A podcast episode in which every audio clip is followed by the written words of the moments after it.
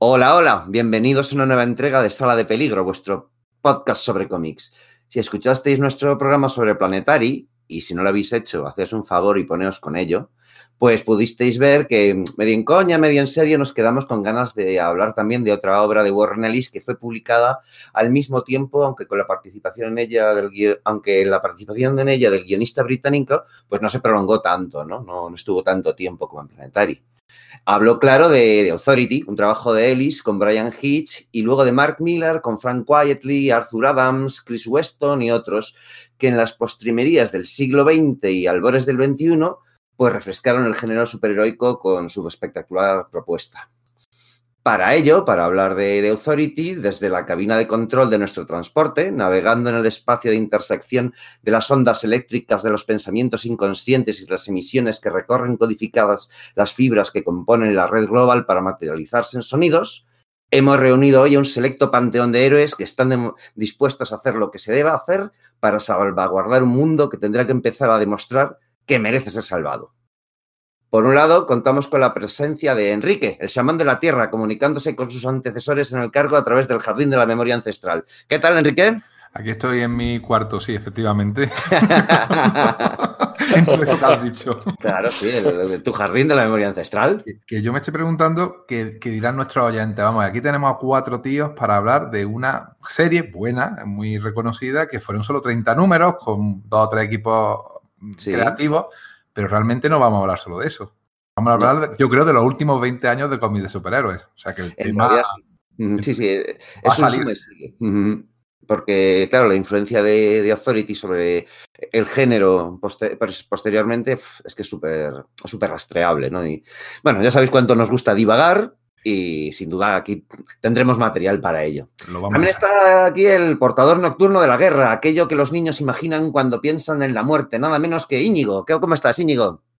Viendo todo lo que vas a hacer y habiendo ganado esta pelea mil veces antes en mi cabeza. Como te caracteriza, ¿no? Muy bien, ¿qué tal? ¿Con ganas de hablar de Authority entonces? Sí, sí, sí, sí. Sí, porque además creo que es una serie que no recordamos todo lo que merece. Siempre nos acordamos de, Planetary como uno de los mejores, si no el mejor cómic del siglo XXI, y creo que no le damos todo el crédito y toda la influencia que, Authority produjo en, el, cómic. Sí, tienes razón, porque de hecho incluso está, está siendo un poco denostada con el tiempo, ¿no? Porque es, bueno, quizás es un poco menos profunda y es, se basa más en el espectáculo y tal, pero bueno, a mí personalmente he disfrutado mucho con la, con la relectura estos días. Y por supuesto, aunque hoy no esté al timón del transporte como suele acostumbrar, no podía faltar con sus cuatro litros y pico de nanotecnología líquida en lugar de sangre recorriendo sus venas, el hacedor, mi hermano Pedro. Aquí estamos, hermanos, aquí estamos en plena sangría.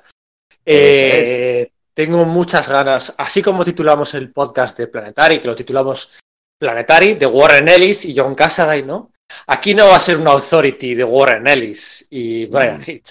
Mm, es que empezó, empezó como una idea, empezó siendo eso, pero vamos a hablar, yo creo que vamos a hablar de mucho más, porque, porque es que lo habéis dicho, yo creo que los tres, Authority y Planetary son las dos caras de una misma moneda. El cómic bueno, bueno, bueno, Planetary. Pero el que cambió todo, o sea, el que cambió toda la forma de hacerse cómics ah, con el cambio de siglo, ese fue Authority. Y está denostado y no está valorado suficientemente y vamos a poner, yo creo que en su lugar, a, una obra que, merece más de lo que suele recibir por parte de los críticos, del público y, de, y, luego, pues, momentazos impresionantes. Eh, frases eh, made in Miller, made in Ellis, que, son para flipar. Totalmente lapidarias, ¿verdad? Impactantes. Sí. Así que muchas ganas, muchas ganas de hablar de Authority. Muy bien, pues yo además diría que eso, que, ya había pasos en esa dirección, ¿no? Y de tratar de cambiar el género de superheroico un poco en esa dirección. Y, y, respecto a la importancia de Authority, eh, bueno, es que recuerdo que en aquellos momentos eh, Grant Morrison estaba haciendo la JLA y cuando salió Authority, el propio Morrison dijo que, que quizás... Eso era lo que. Eh, Authority era lo que él tenía en mente hacer para la JLA y que no había conseguido hacer, ¿no? O sea que. Sí es que hay una... parte de Morrison, pero de, que te da una idea de la una escena, ¿no? Hay una escena en la... Ha comentado Íñigo, ¿no? En la entrada, esa frase de Midnighter, ¿no? Una, de esas frases de Midnighter, de las frases molonas, ¿no? De Madafaka, Pero es que yo siempre recuerdo una frase de, del Batman de Grant Morrison cuando se enfrenta a Prometeo, que es muy, muy similar, es muy, muy similar también. De he combatido, he visto este combate en mi cabeza, he simulado la simulación. De Batman a, Prometeo, no, al revés, al revés. De Prometeo, a... Batman, ¿no? Cuando se infiltra la, la Watchtower, ¿no? Eso es, es muy, muy similar. Y yo creo que por tiempo debería ser un poco antes la de Mark Millar, pero ahí va a andar, ¿no? Vamos a hablar de muchas eh, retroalimentaciones comiqueras, vamos a hablar de, bueno, ahora nos pondremos, ¿no? Pero Van a salir nombres, yo creo que como, Joe Kelly, como los Ultimates, como cosas de Busiek también, alguna, ¿no? Y luego, pues macarradas más, más eh, New Age saldrán antes o después en este podcast. Tengo, tengo muchas ganas, ¿eh? Cuando, cuando empezamos a prepararlo era como, bueno, pues sí, venga, vamos a hacer, ya que hacemos. Pero leyendo, bueno, he disfrutado mogollón y allá vamos, ¿no? Muy bien, pues esta vez tratando de coordinar a este disfuncional pero bien intencionado y, bien intencionado y poderoso elenco, pues estoy yo, Sergio, el espíritu del siglo XX, dispuesto a esconderse de tal responsabilidad tras una bote de bote en paquete de ¡Empezamos!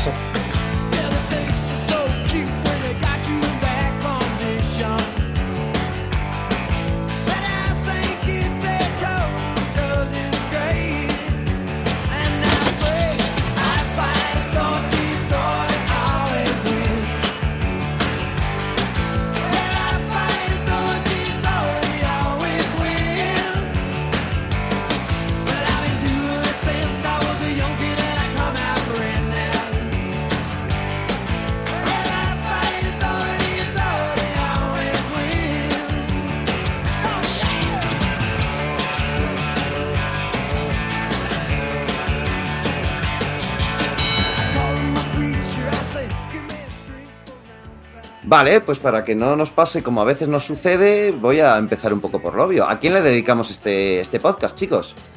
Yo lo tengo muy claro. ¿Sí? Lo tengo muy claro. Por, primera vez vamos a... Voy a dejarme a mí dedicarlo porque lo tengo clarísimo. Se lo quiero dedicar a Juan Barranco. ¿A Juan Barranco? ¿No sabéis quién es Juan Barranco? ¿Era el alcalde de Madrid? Uno de los alcaldes de Madrid. Sí, bueno, claro. Pues. ¿No, sabéis nadie quién es Juan Barranco, en serio? No, no, no, no. No. No. no. Esta batallita es buenísima. Sí, joder. Juan Barranco fue el seudónimo que escogió para sí mismo Óscar Jiménez. Ah, sí.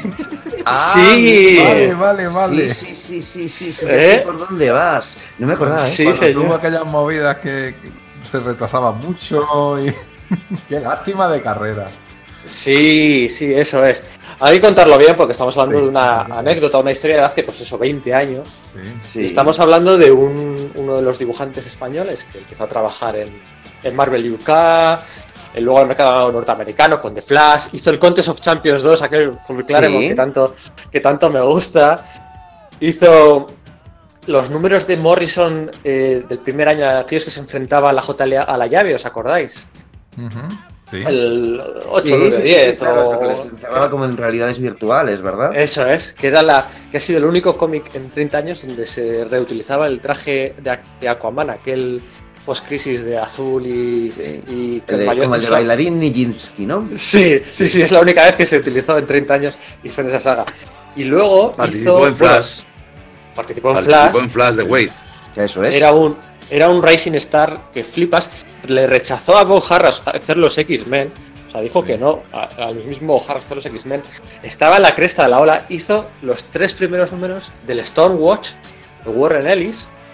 O sea, Warren Ellis, ahora lo contaremos, ¿no? Hace, se, sube al carro en, en, el primer volumen de Stormwatch, ¿no? En el número 37, por ahí acaba el volumen en el número 49-50, empieza un segundo volumen, justo antes de Authority, que iba a durar 11 números, y el, dibujante estrella que relanza la serie es Oscar, Jiménez. Eso es. Pues luego, un par de meses, un par de años después, entró en, unos conflictos con Brivor, con, bueno, se, dice con Brivor, ¿no? La verdad. Con mucha gente, con muchos editores que le echaron del, del mundo del cómic. O sea, se enemistó con tanta gente por cumplir plazos de entrega, por incumplir tantas cosas, y que cuando volvió, lo volvió bajo un seudónimo, el de, el de Juan Barranco, nada más y nada menos. Y me acuerdo que el Rick Johnston, Rick Johnson, el de Breeding Cool ahora, que por aquel entonces tenía el Line in the Utters, que era como una web de, de rumores, os acordaréis fijo, ¿no? Sí, claro. Sí, claro. Eh, un, un, día pues dijo, oye, que me han chivado que este Juan Barranco es Oscar Jiménez. Que no, que cómo puedes hundir la carrera de los autores, todo el mundo se le echaba encima, mentiroso, siempre, ¿no? ¡Ah, qué desleal, tal, no sé qué, todo el mundo echándosele encima. Eh, a, las dos semanas sale Axel Alonso eh, diciendo que sí, que, que, Juan Barranco era, era Oscar Jiménez. Jiménez, sí, sí, sí. Sí, había vuelto a trabajar en Marvel con un número de, del, del Escuadrón Supremo de Straczynski. Joder, sí, es verdad. Y si leéis las entrevistas de Warren Ellis, el artículo de Warren Ellis al final del primer tomo de Authority, si leéis esos artículos, sin cortarse un pelo, ¿no? Aquí hay listas negras y... Warren Ellis pone que él eh, perdió las ganas de hacer de eh, lo que sería Authority, perdió todas las ganas por colaborar con Oscar Jiménez, que le dijo a su editor que se iba, que lo dejaba, que no quería... O sea, fíjate cómo tuvo que ser esa colaboración para que para que Warren Ellis dijera, mira, yo paso, tal, no sé qué. Y luego pues rectificaron, metieron el número 4 a, a, Brian Hitch y ahí se hizo, se hizo el amor, se hizo la magia, una relación que dura hasta hoy, ¿no? Con el Batman's Grave. Sí. Y si en este podcast quería hacer tres o cuatro reflexiones, una era más a modo de anécdota y de remember, para recordar la figura de, Oscar Jiménez, los seudónimos, de Cebulski, que también usó un seudónimo. Sí, de Akira Yoshida, ¿no? que era Yoshida, sí, sí, que no está tan raro de ver realmente. ¿eh? Y aquel fue uno de los casos más gordos, ¿no? Un, talentazo de autor. Sí, que de repente. Al que, bueno, pues. También, eh, a mí es un, dibujante que me encantaba, en aquellos números me flipaba, y luego siempre se ha, pues, se ha, contado todo eso, ¿no? Que era muy difícil trabajar con él, que incumplió muchas fechas de, o todas las fechas de entrega, pero también es cierto que recientemente creo que salieron algunas entrevistas con él y él de, forma muy valiente pues estuvo hablando de, enfermedad mental, de que había estado tratado o, de que ahora estaba tratado y ahora se encontraba bien, pero que en aquel momento pues que fue una época horrible de su vida. Sí, eso iba a decir ahora, porque por lo visto en ese momento no la tenía diagnosticada y él no sabía siquiera que, que tenía esa enfermedad, me parece recordar, ¿verdad? Es así, es así.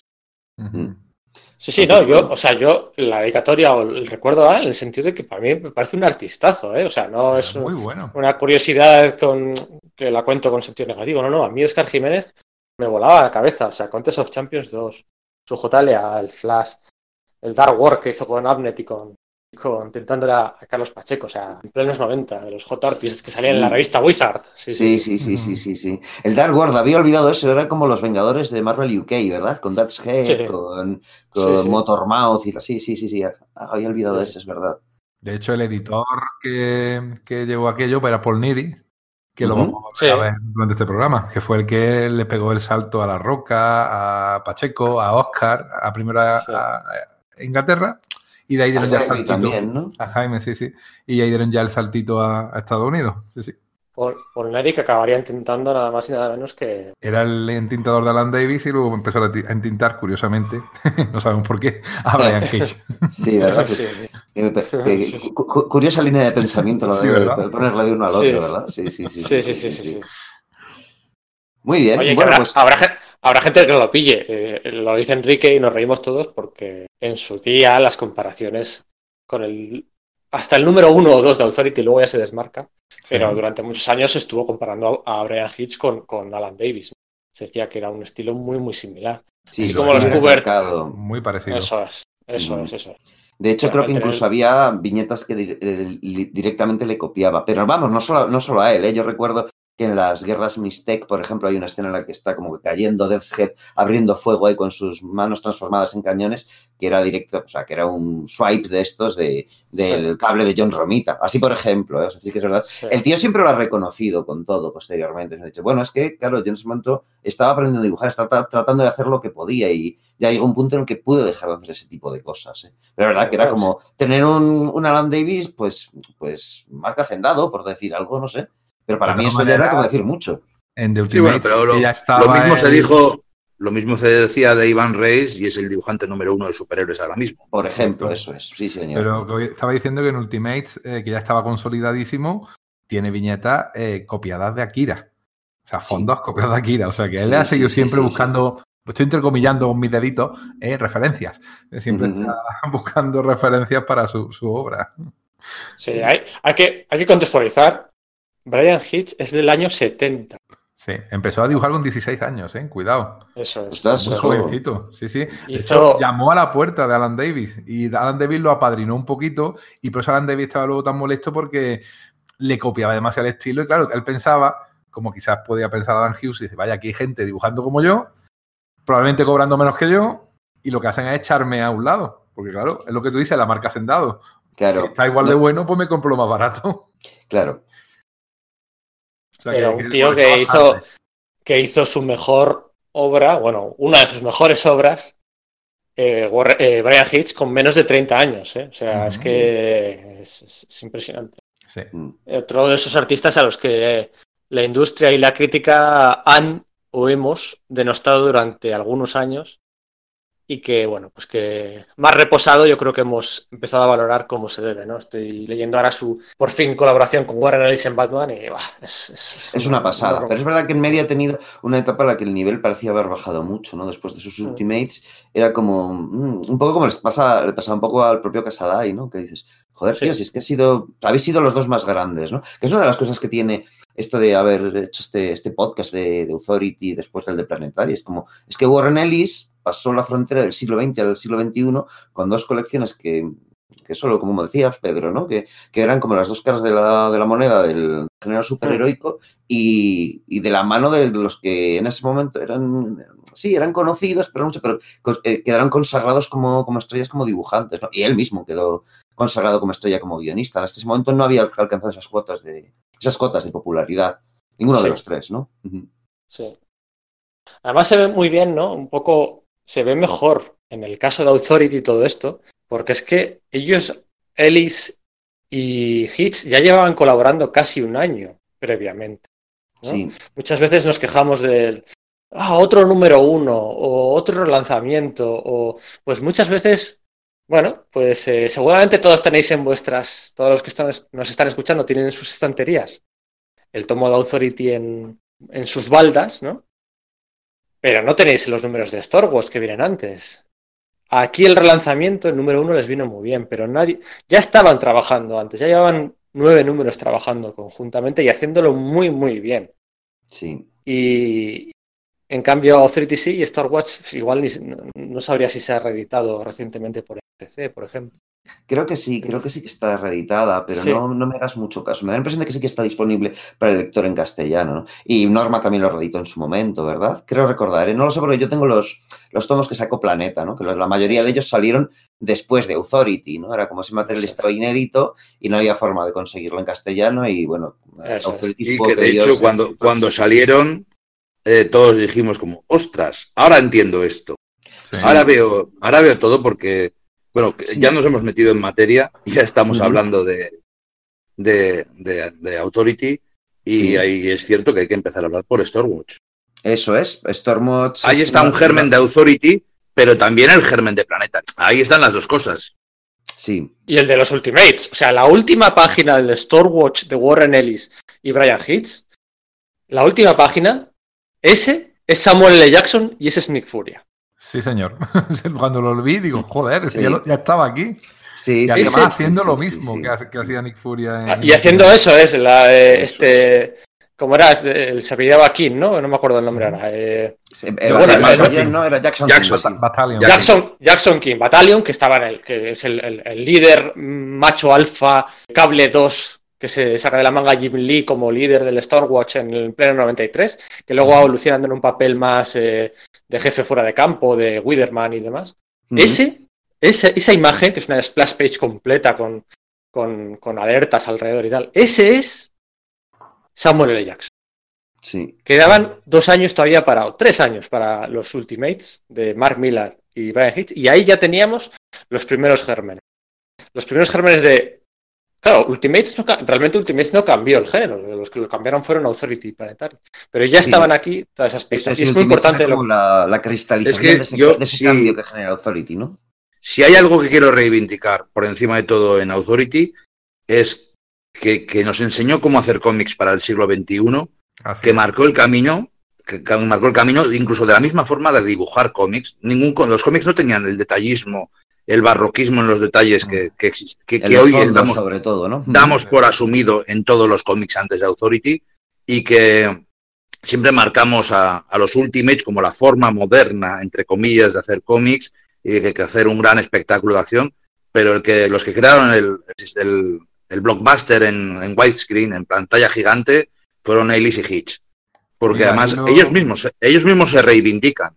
Mm. Eh, lo que están haciendo en Star Wars es una semilla, es una fase beta de lo que van a hacer después. Ellos eh, muy conscientemente dicen, bueno, tenemos estas ideas, tenemos estos conceptos, ahora los vamos a refinar, los vamos a pulir y vamos, a pensar unos de lado, porque también es eso. Yo creo que Stormwatch es una lectura quizás más sofisticada que Authority, ¿no? Es una, es una lectura en la que los personajes, hay mayor tratamiento de los personajes, de las tramas, de la, eh, las conspiraciones, la, mm, eh, no sé, es em, como más sordio los, los, conflictos morales, ¿no? Entonces. Sí, y la, eh, parte, y la parte gubernamental está muy presente en Stormwatch. Eso es, ¿no? Hay mucha y luego tanto, por medio.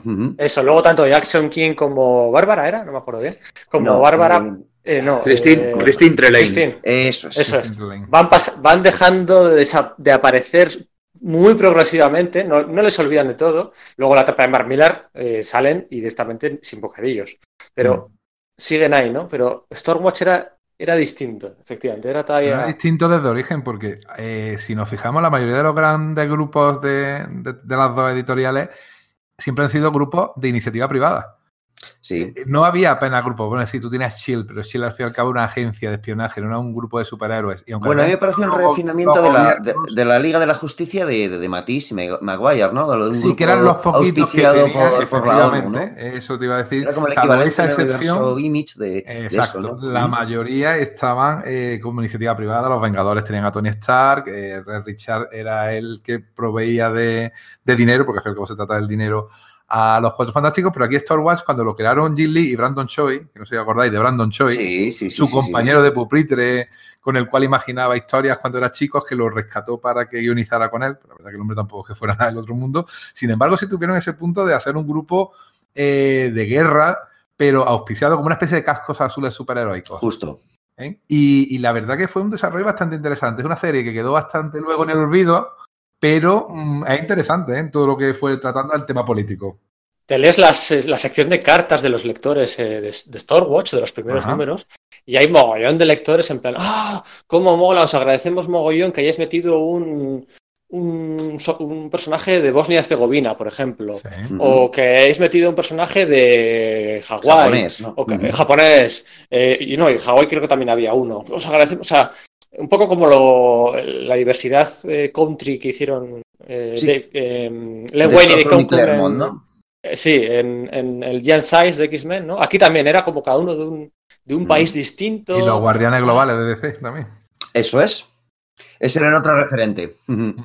Eso es. Luego también era por la, por la época, yo me acuerdo, Lazos de Sangre, el crossover de los Vengadores y los X-Men. Pues sí. se paseaban por la ONU. O sea, era como estaba muy presente, ¿no? Al final es, era lo que tocaba en política en aquellos años. Y bueno, pues. Son los años de Clinton, ¿no? En el gobierno y eh, la, las, las, las, las, diversas guerras y tal que hay. Yo creo que eso, que el público sí, norteamericano está, ah, está ah. preparado para para eso, para, para, para, fijarse más en, en, la ONU. Hay otro antecedente anterior, que son los Thunder Agents de, de Hollywood, por ejemplo, ¿no? Entonces ver, es como casi sí. una, una, tradición, ¿no? Que hay. ¿Qué estás diciendo, Íñigo? Perdona, que te he cortado. No, bueno, voy a decir que, que acaba de terminar la, la, Operación Tormenta del Desierto, la primera guerra de Irak, sí. en la que los, fueron los americanos, pero era, teóricamente era una coalición de la ONU y aquello estaba grabado en el inconsciente es. colectivo. La intervención eh, de hecho, bueno, en Somalia. Eso es, sí, eso es. Correcto. Bueno, claro es que eh, el, el, concepto de Stormwatch era interesante, pero luego los, los TVOs no eran tan buenos. ¿eh? O sea, recuerdo alguno que sí me gustó, pero recuerdo que empecé a comprarla con cierto entusiasmo, pero luego mmm, lo ibas dejando porque es como, es que es como cuando piensas en los excesos noventeros y demás. Stormwatch, los, los típicos, ¿no? Estos de. Cuando, Stormwatch recogía mucho de ellos, ¿no? Y no es hasta sí. julio de 1996, después de un crossover, no sé si era Fire from Heaven o algo por el estilo, que en el número 37 es cuando entra eh, Warren Ellis en Stormwatch, sí. ¿no? Y, y con, con, Tom antes, Raimi, ¿no? Uh -huh. Antes. Eh, eh, con Tom Raimi, sí. De hecho, Jay Sparks Es creación, co-creación de Tom Raimi y, de Warren Ellis. Eh, antes. Y Jack eh, también lo es. Eh, y también, sí. De hecho, de, Authority, la, única, el único personaje que no es de Ellis es Swift, la chica con alas. Sí, que la creó eh, Mario o alguien así, ¿verdad? Sí, eso es. Y es, no sé por qué, Warren Ellis es la única que manda. Lo que iba a decir es que mm, a golpe de talonario, como era habitual en la época, Jim Lee, mientras eh, para los Wildcats le llevaba Alan Moore, os acordaréis, ¿no? Con aquella saga de Alan Moore tan horrible, horriblemente dibujada y con conceptos tan chulos de base. Bueno, estaba Travis Charest por ahí de vez en cuando, que siempre... Bueno, sí, sí, sí, pero... Pero es que cuando no estaba era como, pero tío, ¿cómo, cómo puede ser esto? Que, esto? que esto es Wildcats, que debería ser visualmente increíble, ¿no? Sí, sí, tenías dobles páginas, que una página era el hombro, el hombro, el hombro del tipo gigante aquel de los Maul, ¿no? Eh, Maul, eso es. Eh, una página delantera al hombro y luego ya sí eso. lamentable. Eh, pues para los Storewatch, Jim Lee tiró de. ¿De quién tiró? De Ron Marth o de James Robinson, que estaba muy de moda por aquel entonces. Tiró de ellos para escribir Yo fue Ron Marth, porque Robinson estuvo en Wildcats justo antes de, de Moore. Eso es, eso es, eso es. Sí, sí, eso es. Y luego hicieron un crossover y ahí ya entró Warren Ellis en ese momento no era. eso es, que lo dijimos en el podcast de Planetary. Warren Ellis en el 97, en el 96, en el 98, no era nadie. Era un tío que trabajaba un montón, pero era un tío, era un tío que, por ejemplo, me suscitaba mucho interés y sus números aquellos de DV8, los, la versión oscura de Gen 13 y tal con Humberto Ramos, a mí me gustaban mucho. Por lo visto no acabaron bien Ramos y él o algo por el estilo. Pero no era nadie realmente. hay que contestar sus números sí, recientemente publicados. Sí, en pleno Héroes eh, Reborn y Return hizo y, y alguna cosilla más hizo. Él sí, es justo antes, sí, es verdad. Eh, luego la saga se prolonga aquella con los, lo de los nuevos dioses.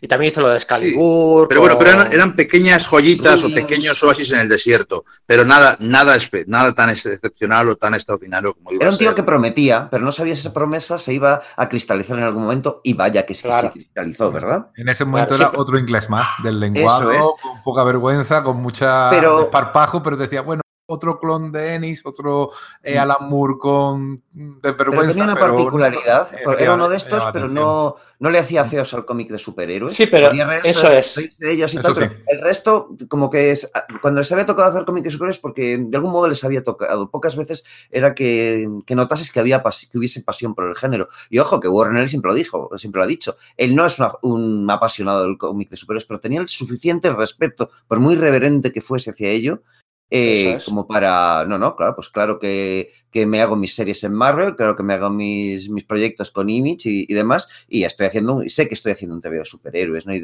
y, a pesar de, ese, de no tener ese apego emocional que tenemos la mayoría de nosotros para con el género, bueno, pues es que luego demostró que, que supo ser enormemente profesional construyendo el, el, o sea, el TVO definitivo de, de superhéroes, ¿no? Eso es. De hecho, yo no diría, no sé vosotros, yo no diría que Warren Ellis es un eh, eh, enfant terrible, ¿no? Que se suele decir igual a veces de Mark Millar. Yo no diría que es eh, un provocador nato, no diría que es un rebelde. yo sí, sí, lo diría. Mm, es que no, sí, yo sí lo diría. No a la altura de. ¿no? Pero de hecho, sus Authority, por ejemplo, no son tan políticamente provocadores como los de Mark que, va a meter Pero su, su eh, Stormwatch sí lo es. El tema es que yo creo que mm. en Stormwatch eh, hay muchísimos elementos de política internacional, denuncia, conspiraciones, sí, pero es parte de la trama. horror. Eso es. Pero también hay una cosa que le pasa a, a, a Warren Ellis con esto, ¿no? Aparte del tema de Jiménez que has comentado antes y tal, él descubre que a pesar del relanzamiento, nadie se está comprando la serie. O sea, que, pero la gente de Wildstorm y Jim Lee disfrutan mucho, ellos piensan que es bueno y la siguen sacando a pesar de eso. Entonces, al, enterarse de eso, el tío como que le da un choque de narices, como, joder, es que esta gente, o sea, oh, ¿cómo me están apoyando? ¿no? Y dicen, pues voy a hacer un TV que sea un puto hit. ¿Cómo hago un puto hit? Y entonces decide eh, divorciarse un poco de, esos elementos de los que estábamos hablando, ¿no? De, bueno, pues quizás más de conspiración, más de incorrección política y tal, que estén ahí como diciendo, vale, que sepáis que yo eso lo sé hacer, porque voy a dejarlo claro en algunos diálogos, pero voy a, lo que quiero hacer es el destilar la esencia del, espectáculo que debería ser propio del, del cómic de superhéroes, ¿no? De todas formas, antes de que pasemos directamente a Authority, Cuando habéis hablado de, a quién podemos dedicar este podcast, ¿sabéis a quién había pensado, aunque ya hubiera sido reiterativo? Eh, en, Mark, en Mark Gruenwald por su Escuadrón Supremo. Mm. Sí, señor. Porque su Escuadrón Supremo y este comienzo de Authority y lo que, bueno, de Stormwatch, perdón, y lo que es, pasa a ser posteriormente Authority, eh, están muy, muy enraizados. Lo que cuando los superhéroes toman el control o piensan más allá de salirse del status quo, cuando quieren cambiar el mundo de verdad. Y eso de lo hecho, más adelante será esa saga que probablemente no hablemos mucho de ello en este podcast, pero tiene una saga más adelante Authority que es Coup d'etat, en la cual sucede directamente lo mismo que en el Escuadrón Supremo, se hacen con el control de los Estados Unidos. Cierto. Creo que es bastante peor que, yo, pero sí, se, es, desaprovecha la premisa, pero sí, el concepto es el mismo.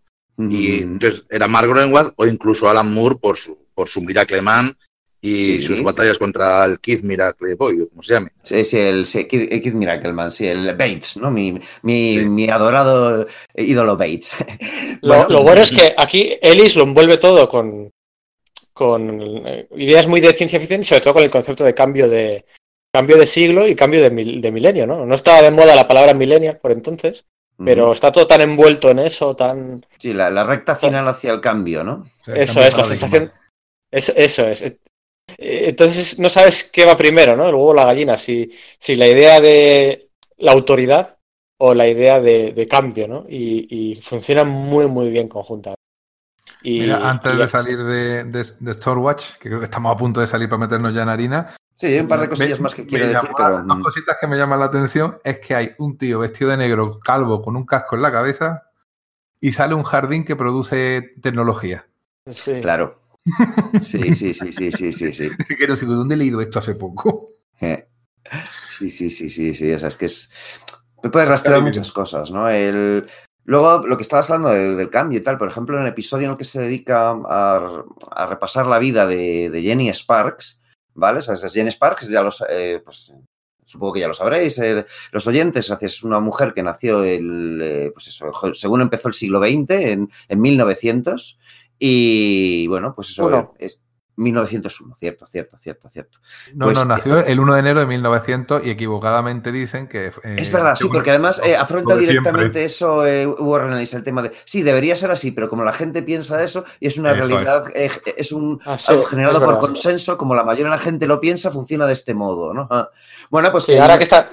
Ahora están saliendo eh, listas con lo mejor de la segunda década del siglo. Los 50 mejores cómics de la segunda década del siglo. Y yo, no, el talk que hay en mí me dice, no, la década empieza en el 2011 y acaba en el 2020. No, no, no es la segunda década. Sí. Pero bueno, al final eh, bueno, si dices la, década del 2010 al 2019, pues vale, la década. o, como si dices la década, la década del 2006 al, al 2015, pues también sí, es una década, pero no es la segunda, o sea, el siglo, no hay año cero, es, empieza todo en el. Pero bueno, da igual. Bueno, estamos divagando como, como, tanto nos gusta. Y bueno, pues vamos a, dar un par de toques más si os parece bien sobre, sobre Authority, eh, perdón, sobre, eh, sobre Stormwatch y para irnos ya hacia Authority. Yo destacaría también un, par de cosas, ¿no? Que, el, que es el. Eh, bueno, lo que estaba diciendo antes de Jenny Sparks, ¿no? Que pues que hay un episodio en el que se va contando su pasado y lo que hace es que Tom Rainey mm, como que imita el estilo de un cómic de, las distintas épocas. Al principio es como más Flash Gordon, luego más Superman, después más eh, eh, Will Eisner en The Spirit, eh, luego más Jack Kirby, más Neil Adams y más Watchmen, ¿no? Entonces como, vale, ¿hacia dónde va eso? Claro, todo eso al final desembocará en, en Authority, ¿no? Empiezas a ver cosas, con este tema de que los las decisiones, de analizar las complejidades morales de, las decisiones del poder y demás, el jefe del grupo, del Weatherman de, Stormwatch, empieza a ser pintado. O sea, si al principio empezaba a ser simplemente moralmente cuestionable por sus decisiones, eso es que vaya en aumento y directamente es que termina siendo un enajenado villano, ¿no? Incluso por, por retrocontinuidad. Sí. Es Bendix. Eso es, Henry Bendix. ¿Qué, te parece que haya un calvo que, se, llame así? Eso es, ahí, quería, yo quería hacer el podcast este para hacer la broma. solo, solo para hacer esta broma. Lo siempre teníamos que hacer Vale, ya, ya me puedo ir. Venga, Vale, ya está. Hasta luego, Pedro. Bueno, luego también eh, comentaría una cosa, y es que hay una, una pequeña saga en, en, Stormwatch donde ya aparece un grupo que es muy adelantado, muy, que, adelanta mucho la idea de Authority, ¿no? Se enfrentan contra un grupo dirigido por The High, que es como un, un, equivalente del, del, Superman original, el de Jerry Siegel y Joe Schuster, que son un grupo como de, de anarquistas superpoderosos que quieren cambiar el mundo mejor, quieren darle una eh, tecnología limpia y gratuita, quieren que la gente tenga otro tipo de educación. Y ¿qué pasa? Que Stormwatch este, y Henry Bendix, pues pues eso, van a aniquilarlos, ¿no? Y, los protagonistas pues, se dan cuenta que al final han, han hecho polvo a gente que en principio jo, es que tenía, eh, tenía buenas, buenas intenciones, ¿no? Y, pero es que, claro, ahí es donde está la gracia de Ellis, ¿no? Porque dice, vale, pero es que ese grupo de utopianos también tenía víboras dentro y había cosas chungas y, eh, estaban cometiendo torturas. Nunca hay una respuesta fácil, ¿no? Eso luego no se verá en, en Authority. En Authority es como, no, no, el, ¿de qué va el, el género superhéroe? Es el bien contra el mal, ¿no? Pues a cuchillo con eso, ¿no? Y además que en ese grupo ya vemos los precursores de, de personajes como el ingeniero o el doctor, ¿no? Vale, ¿quién más eh, fue apareciendo de, de Stormwatch? Los aliens, ¿vamos a hablar de los aliens o qué? Bueno, yo creo que igual habría que comentar, pues eso, que también Apolo y Ah, bueno, sí, en el. ¿no? Cuando, pero eso, es. Brian Hitch, ¿no? El número 4 eh, de Stormwatch es el primer número de Apolo y Midnighter, esos Superman y Batman que tanto desarrollo tendrían Sí. Eh, provocativamente en las manos de Marmila, sobre todo, ¿no? Porque Estuve a punto es... de comprarme ese, ese TV cuando, cuando lo vi en el previews en su día. No me lo compré en un número de Storm, no estaba siguiéndola, ¿no? Pero no sé, había algo en el diseño de esos personajes que me, que me gustó un montón, la verdad. Eh, bueno, hablando de lo cual, como eh, ya en el, del previews no, no tiramos mucho, ¿verdad? ¿Qué es lo que hacemos ahora cuando queremos comprar grapa, grapa norteamericana? Bueno, Hombre, ahora que estás... cómics, tío. Claro, eso es.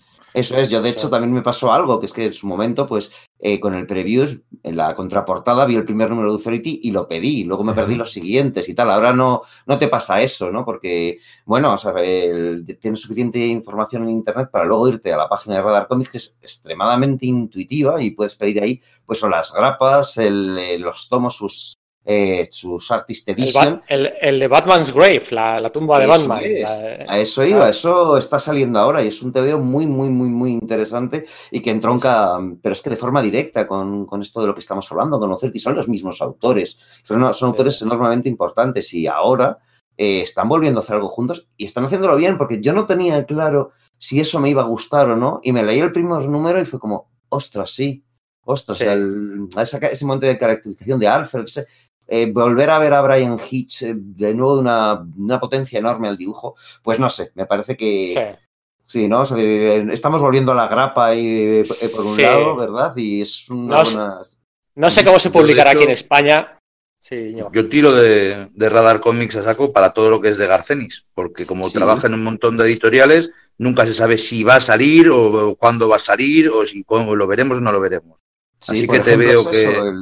te veo que saca Garcenis en grapa, yo lo pillo por Radar Sí, y además sobre esto, ahora que comentas a, a Garcenis, pues ellos también, jo, o sea, que tienen, están poniendo mucho énfasis en esta editorial TKO, ¿no? Que uh -huh. tiene un método de distribución pues un poco distinto y, y en el que puedes encontrar, pues, por ejemplo, eso, el, el Sara de, de, de, Garcenis, ¿no? Aparte de, bueno, pues el, pues, eh, el Sentient de Jeff Lemire y, y sí. Gabriel Hernández, Hualta y... Canelita que sí, o el, doc, o el Doctor Fang, son todos que por autores que claro, conoces menos y están muy bien. Y no hay sí, muchas eso. formas más de conseguirlo sin que los gastos de envío se, se, nos vayan de manos, ¿verdad?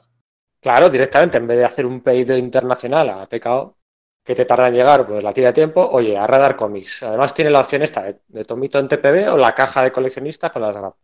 Y además recordamos siempre que a los oyentes de Sala de Peligro por hacer vuestro pedido y meter el código todo junto, en mayúsculas, o no sé, mayúsculas o minúsculas, sala de peligro, todo junto, se os hace automáticamente un 5% en vuestro carrito de la compra. Así que si no queréis esperar aquí a que SC publique The Batman's Grave, o tenéis miedo de que lo haga en tomo, o bueno, o, en grapas eh, de 5 euros. Eso es, está al caer, está al caer la, la saga final eh, de, de, Warren Ellis con, con, el universo Wildstorm, ¿no? Eh, en, sí, eh, sí, están ya acabando, en, la verdad. por DC Comics, tal. Que es el último. sí, y luego, y luego hay una saga más de seis números, que esa es la que está al caer, pues también en Radar Comics, vuestra compra de, de previos, ¿no? Para que no se pase ahí debajo del radar, ¿eh? ¿Eh? Ahí cogido. Ahí sí, sí, sí, sí. Que, es lo que pasó en su día, ¿no? Porque estos cómics los publicaba Forum, ¿cómo era? World's Comics, ¿no? El sello World's Comics, efectivamente. Sí, a mí hubo varios que me que no pude comprarme en inglés porque no podía estar todos los meses con el preview, entonces me tenía huecos y entonces estaba esperando la, a la edición de Forum para completar esos huecos en castellano. ¿Qué edición tenéis vosotros de Authority? Ya que estamos hablando del tema, ¿qué edición tenéis vosotros de Authority? Yo tengo el tomo tamaño normal de norma editorial. Ok, bueno, son dos tomos, ¿no? Hay uno de, de, Ellis y otro de, de Miller, ¿sí? Solo tengo el de Ellis, de hecho. Ah, vale, vale, vale. los de Miller, luego hablaremos. Yo no me los he acabado nunca, ni en su día, ni preparando este podcast. ¿Hay algo a mitad de etapa?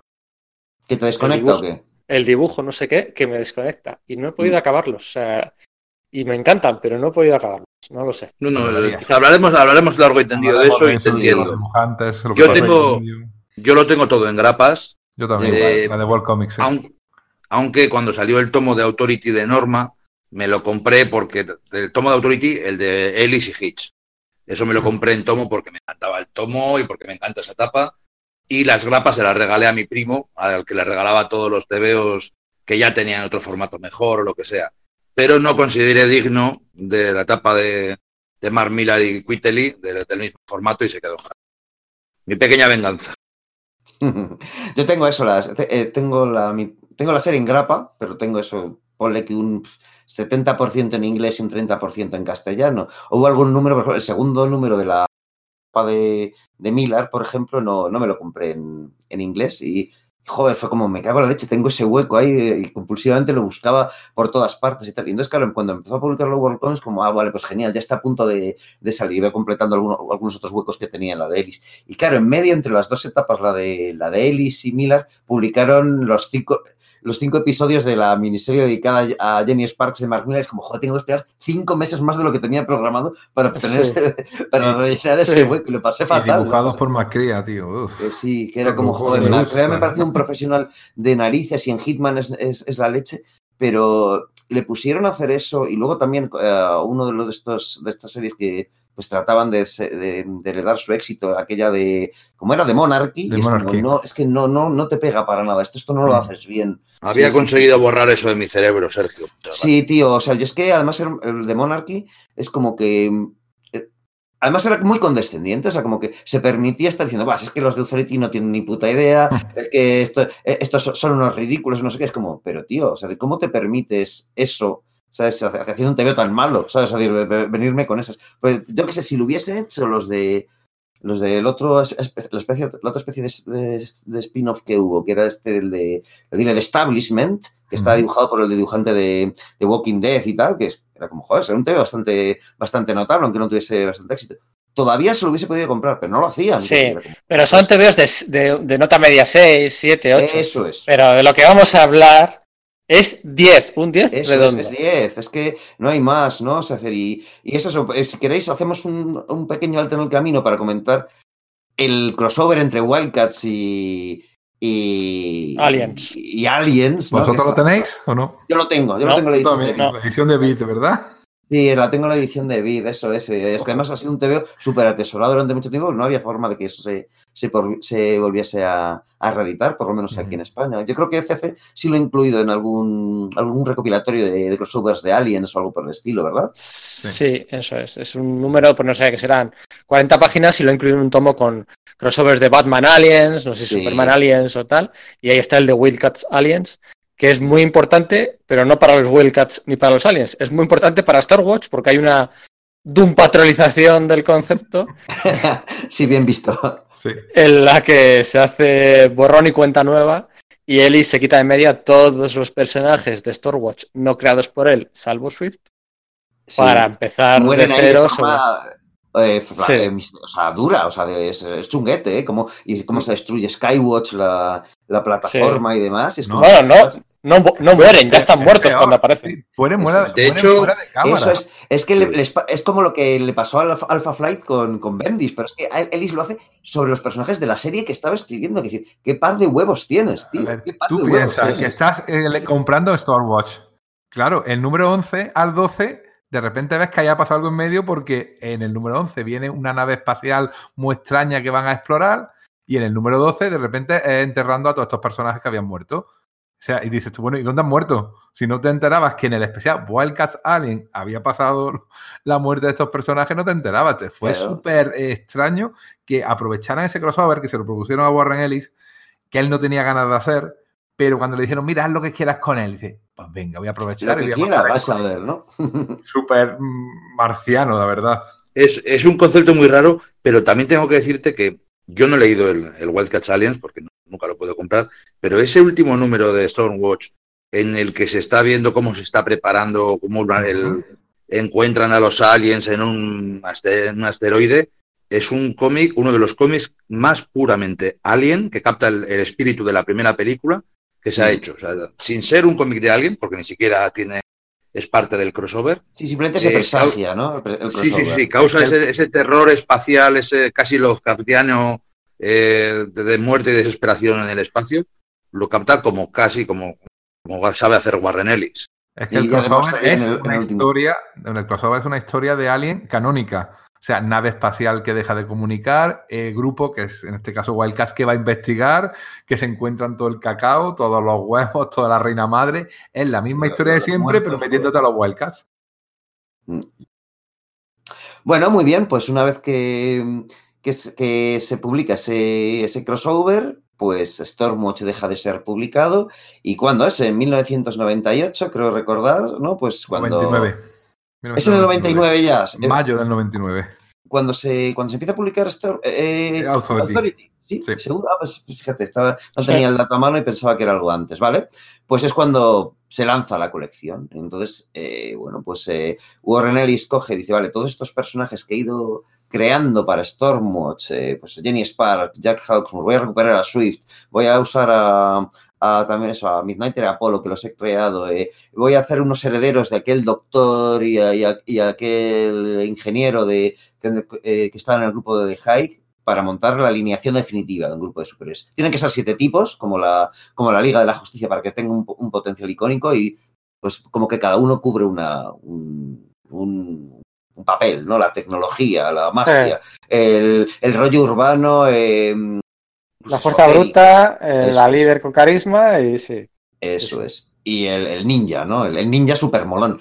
Porque. Eh, he, de decir que los diseños del doctor y la ingeniera a mí nunca me llegaron a gustar del todo. O sea, Ostras, pues a mí la eh, ingeniera me encanta. Y, o sea, era como.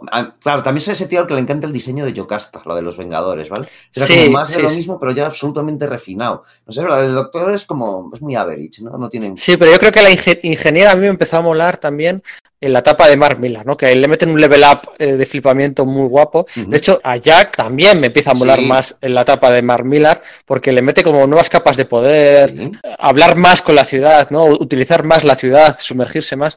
Quizás la primera me parecía un poquito rebajado todavía su nivel de poder. Luego Mark Millar hace que mole más. Pero vamos que sí, el combo, el combo de 7 eh, es, Funciona de la hostia. Y además eso, las conversaciones que tiene el doctor con sus antecesores, diciendo, no, es que esto tiene que ser el panteón definitivo, icónico y tal, con es que está muy bien, es como, están predestinados a ser los héroes que, sean la, última línea de defensa frente a las grandes amenazas, ¿no? Es ese rollo de, bueno, pues usar elementos de Stormwatch, llevarlos unas nuevas cotas de enormidad, hacer una, una JLA irreverente, ¿no? Contra amenazas de su mismo de mayor nivel, ¿no? Y, y además eso, dándole ese rollo como de, vale, pero además tiene que tener un punto de esas amenazas de depravadas, ¿no? Como las lecciones que habíamos podido aprender pues en el manga o en el Verti o en, los cómics Verti, ¿no? Incorporarlo a los cómics después como, vale, hasta hecho, estoy haciendo Planetary, he estado haciendo estas disecciones también de la moralidad en Stormwatch, es como, no, ahora quiero hacer algo nuevo. Un poco, en paralelo estaba pasando el, eh, también el sello Wildstorm, ¿no? El, la línea ABC de Alan Moore, que era un poco esa la, misma declaración de intenciones de Moore, ¿no? Decir, vale, hasta ahora hemos estado deconstruyendo, ahora que hemos construido, tenemos todas las piezas, ¿qué podemos generar nuevo con, esas piezas? Ahora que sabemos cómo funcionan, ¿no? Y yo creo que Authority va totalmente en ese, en ese sentido. Habéis hablado del diseño de personajes. Sí. a mí me gusta, la verdad. Incluso el doctor me gusta porque ese rollito con las gafas, el tal. Sin el color de Laura, entonces de Puy, Laura de Puy, luego Laura Martin, no sería lo mismo. ¿eh? El look visual que le da la señora a ese cómic define también el color de los próximos 20 años. Eso es, es que eso igual no lo, hemos, ordenador, no, lo, había no hemos incidido lo suficiente, ¿verdad, Enrique? Porque hablamos de Ellis y hablamos de, de Hitch merecidísimamente, estaría cojonudo, los dos están 10. Pero la labor de, de Puy ahí es que revoluciona la, forma de hacer color, eh, pues eso, hasta aquí, hasta ahora. No sé, es, es, que, son mira, Simplemente las dos primeras páginas, con Moscú nevado, con todo azul y, blanco y gris, y después el, primer ataque terrorista de, los hombres de Gamorra, en el que todo es amarillo y todo, es, todo explota y todo revienta, es, es una declaración de intenciones. ¿no? El, creen que no queda nadie para salvar el mundo, abres las páginas y te encuentras esta barbaridad, esta barrabasada y, y esta escala diferente a la que estamos acostumbrados a hacer las cosas, o de las que estábamos acostumbrados a hacer las cosas. Esto no lo de la escala, no, a nosotros, no sé, yo tenía la impresión, según lo veía, eh, yo soy, o era incluso más eh, cuando era más joven, ¿no? como que no me gustaba mucho el concepto del, cine blockbuster, ¿no? Eh, en plan Independence Day Armageddon y, y demás, ¿no?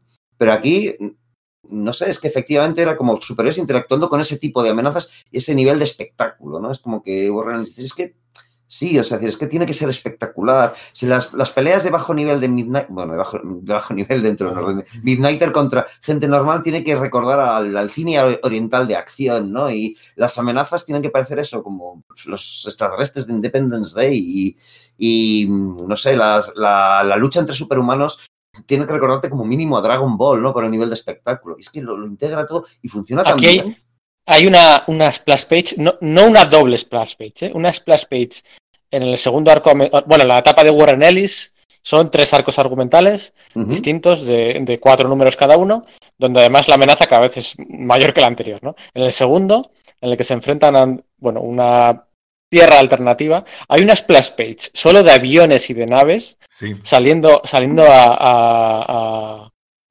eh, la brecha entre una dimensión y la otra. Esa splash page, que es ¿cuántas naves puede haber ahí? ¿200 naves dibujadas? Es acojonante. acojonante, ¿no? ¿eh? ¿no? está hecho con ordenador como lo harían ahora. Pero ah, no, no, claro, claro. Lo ha dicho antes Sergio. digo, sí, Sergio. Sí. Eso está sacado de Independence Day.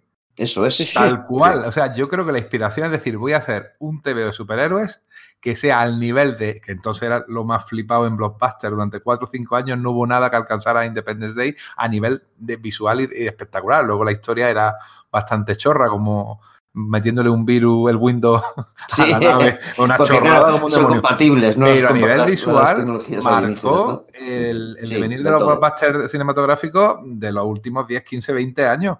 Y, mm toma mucho incluso escenas clavadas. En el segundo arco también hay una voladura de un edificio que lo hace Jenny, igual que la voladura del de la Casa Blanca, o la Casa Blanca por parte de los extraterrestres. Sí, sí, sí. No, lo niega en ningún momento que quiere hacer, como bien ha dicho Pedro, el perfecto blockbuster de superhéroes. Pero no es que hace el perfecto blockbuster, hace la perfecta trilogía. Porque te cuenta tres veces la misma historia. Mm. La primera es como la misma estructura. super pulp, ahí el, típico bien oriental. Eso, es un, es un Fumanchu, tal cual. Eh, pero incluso más enajenado. Bueno, además es Fumanchu hasta el punto en el que hablamos esto de los, de los swipes de, de Ryan Hitch. Hay un momento en que se ve a Kaizen Gamorra mientras está dando su soliloquio que, que eso ahí lo ha copiado de un, de una viñeta, creo que del, me parece recordar, lo estoy diciendo así de memoria, del, de la sombra de Bill Sienkiewicz, ¿no? La colección esta que tuvo con, con Andy Helfer después de Howard Chaykin. Hay un momento en que aparece ahí el, ¿cómo se llamaba? Shiwan Khan, ¿no? Y, recuerdo que al, abrir el TV, pues 10 o, o 15 años después de, de Brian Heath y dije, coño, aquí has vuelto a copiar. Es copia, sí, lo es, pero es que además te subraya ese rollo, no, este es un villano pulp llevado a más, ¿no? Tienes al villano pulp, luego tienes una invasión alienígena, que sí, son alienígenas extradimensionales de una tierra paralela que, en la cual se han hibridado con eh, el, imperio británico desde los desde 1500 lleva hibridado con alienígena y tal, pero es una invasión alienígena y el atraca final es básicamente pues la, trilogía de los cuatro fantásticos del número 50, la trilogía de Galactus. Es que se enfrenten a Dios. Sí. Y es como ya, ya no puede ser más grande, es un dios Lovecraftiano que viene porque eh, en la Tierra era su antiguo hábitat y ahora pues nos quiere quitar el medio para recuperarlo. Y al final, y estamos haciendo spoilers, el personaje más carismático, el líder, muere salvando a la humanidad. Sí. Como, hemos visto este mismo año en la saga más carismática de cine de superhéroes que, hemos tenido hasta la fecha. O sea, vas viendo, cuando vas leyéndolo, vas viendo el montón de detalles que queriendo sin querer eh, eh, van apareciendo en todo lo que tiene eh, que ver con superhéroes, ya sea en cómic o, en películas. Porque la invasión de Vengadores, la primera, yo cuando la vi no recordé ni un solo cómic de Vengadores, y me lo había leído todo, en el que pasara algo así. Pero sin embargo, dijo, esto es Authority. Hombre, yo diría que los Ultimates con los Chitauri sí es un poco eso, ¿eh? Sí, también, claro. Sí, pero, es, que, pero es que los Ultimates con los Chitauri es la versión Marvel de este cómic. Es bueno, digamos que no tanta gente ha leído Authority, vamos a hacer exactamente lo mismo, pero más molones porque soy Mark Miller. Pero es que se me ocurrió mirar la fecha de Ultron ilimitado, ¿acordáis? En el cual salía un montón de clones. Es posterior. Es posterior a Authority. Yo creí que era anterior y no. O sea, estaba en el ambiente y, y Pérez cogieron eh, la idea. No, no, no. Unos meses después, sí. Ultron ilimitado es el, del número 19 al 22 de Los Vengadores, o sea, que estamos hablando del, final de su segundo año. Empezaron a finales del 98, pues acabaron a finales del 2000, una cosa así. Claro. Así pues que. posterior. Es lo que te estoy diciendo. Pero pues posterior al segundo. No, porque el segundo arco argumental de Authority es a la vez. Sí, exacto, pero ya estaba en la idea.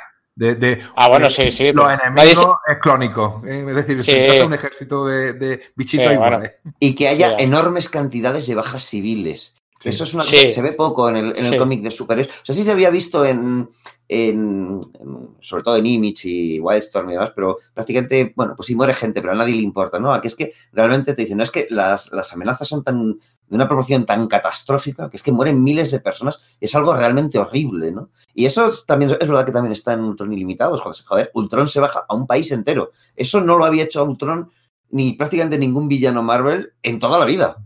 En toda la vida. Estaba en el ambiente en esos años, 1999 recordemos, a punto del 2001 y del 11S, eh, la ficción estaba destruyendo una y otra vez Nueva York. El 11S viene, viene después, claro, eso marca las cosas. es muy breve de ello, ¿no? Es cierto. Pero en el ambiente previo estaba lo de cargarse ciudades, por donde mm. fuera.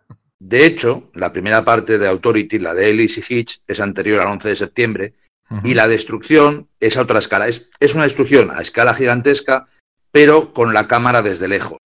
Ves a gente saltando, explotando, ves muertos y tal, pero no se centra en la tragedia humana. Sin embargo, la destrucción de, de Mark Millar, en ciertas partes, eh, va mucho, baja mucho la cámara. Cuando inunda Nueva York, a niños muertos, familias muertas, gente con nombre y apellido muriendo, porque ya es posterior. 11 de septiembre.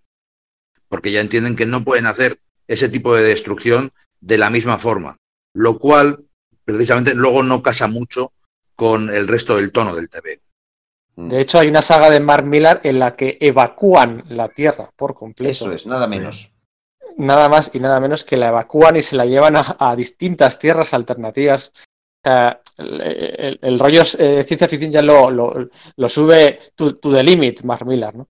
Pero es difícil, o sea, es más fácil analizar la etapa de Mark Millar que la de Brian Hitch, porque desde un punto de vista de crítica, la de Brian Hitch es muy sencilla. Son tres sagas con violencia máxima en la que los héroes acaban ganando, pero tampoco tiene una doble lectura, ni una parte política, ni una parte. No, no pretende tenerla. O sea, es a, lo que nos referimos, ¿no? O sea, cambia la forma de hacer los cómics, sobre todo desde el punto de vista visual. Salieron clones de Brian Hitch de debajo de las piedras y de todos los lados. Pero es difícil analizarla, o sea, te puedes quedar con momentos, con frases. Pero es lo que es, acción pura y dura, violencia y, blockbuster, ¿no? No, no hay no puedes seguir analizando estos números mucho más. O sea, no tiene más recorrido. Eso es, o sea, es muy bueno, vale, ya está. ¿Y ahora, qué digo? A ver, ¿qué digo? Mm, pues sí, un poco lo que se plantea. Niego la mayor, ¿eh? Niego, la mayor, Pedro, sí. Es cierto que no, no puedes decir mucho más, pero puedes hacer más énfasis en lo que ha influido en todo después, en toda la forma de hacer cómic.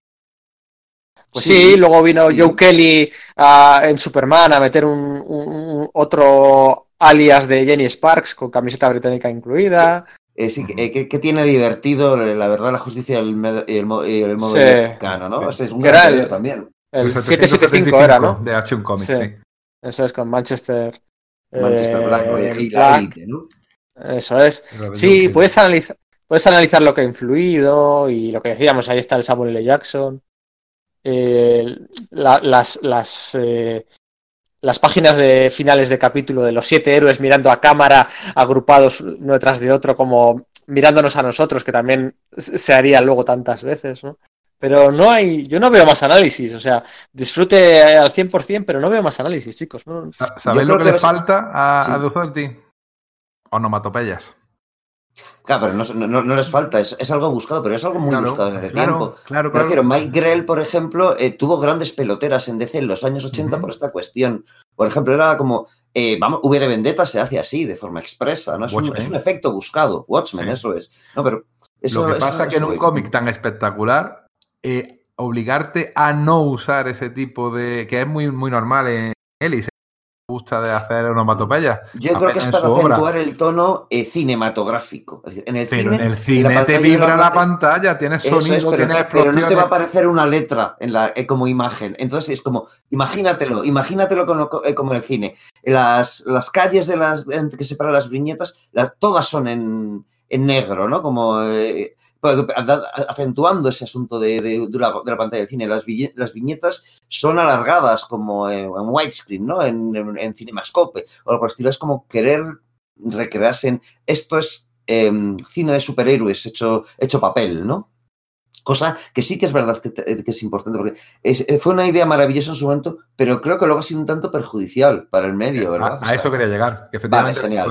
pues dale ahí. de esto Ah, llegó a que eh, durante una época eh, la mitad de los cómics no tenían onomatopeya. Fue una, otra de las influencias que tuvo, aunque es cierto lo que sí, viene de, los años 80 Mike Grell, la influencia obviamente de Watchmen que no tiene onomatopeyas, pero precisamente en un cómic en el que la espectacularidad es lo que prima, y que mm. eh, uno de los eh, recursos que tiene el cómic es precisamente la onomatopeya para resaltar la, eh, espectacularidad, que no la usen, yo creo, sinceramente, que en este caso va en, en detrimento de, cómo podría decir. Y Esas explosiones con una onomatopeya en condiciones hubieran molado el doble.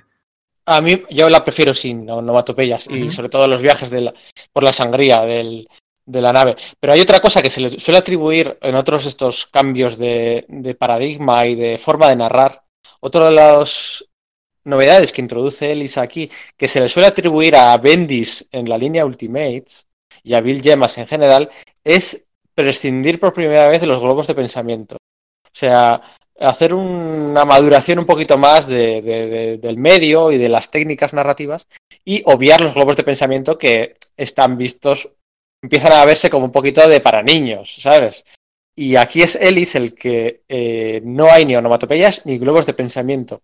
Él mm. creo que lo hace en pos de la acción, en pos de una narrativa más rápida, pero luego le cogerían el testigo muchos guionistas y directamente editoriales. Marvel, la Marvel de Joe Quesada en el 2002-2003 prohíbe los globos de pensamiento. O sea, eh, gente como a, a Busick le, dio un aneurisma con esta orden. ¿Cómo, cuento ahora las historias? No tengo que estar tirando todo el rato de de texto de, apoyo. Eso es.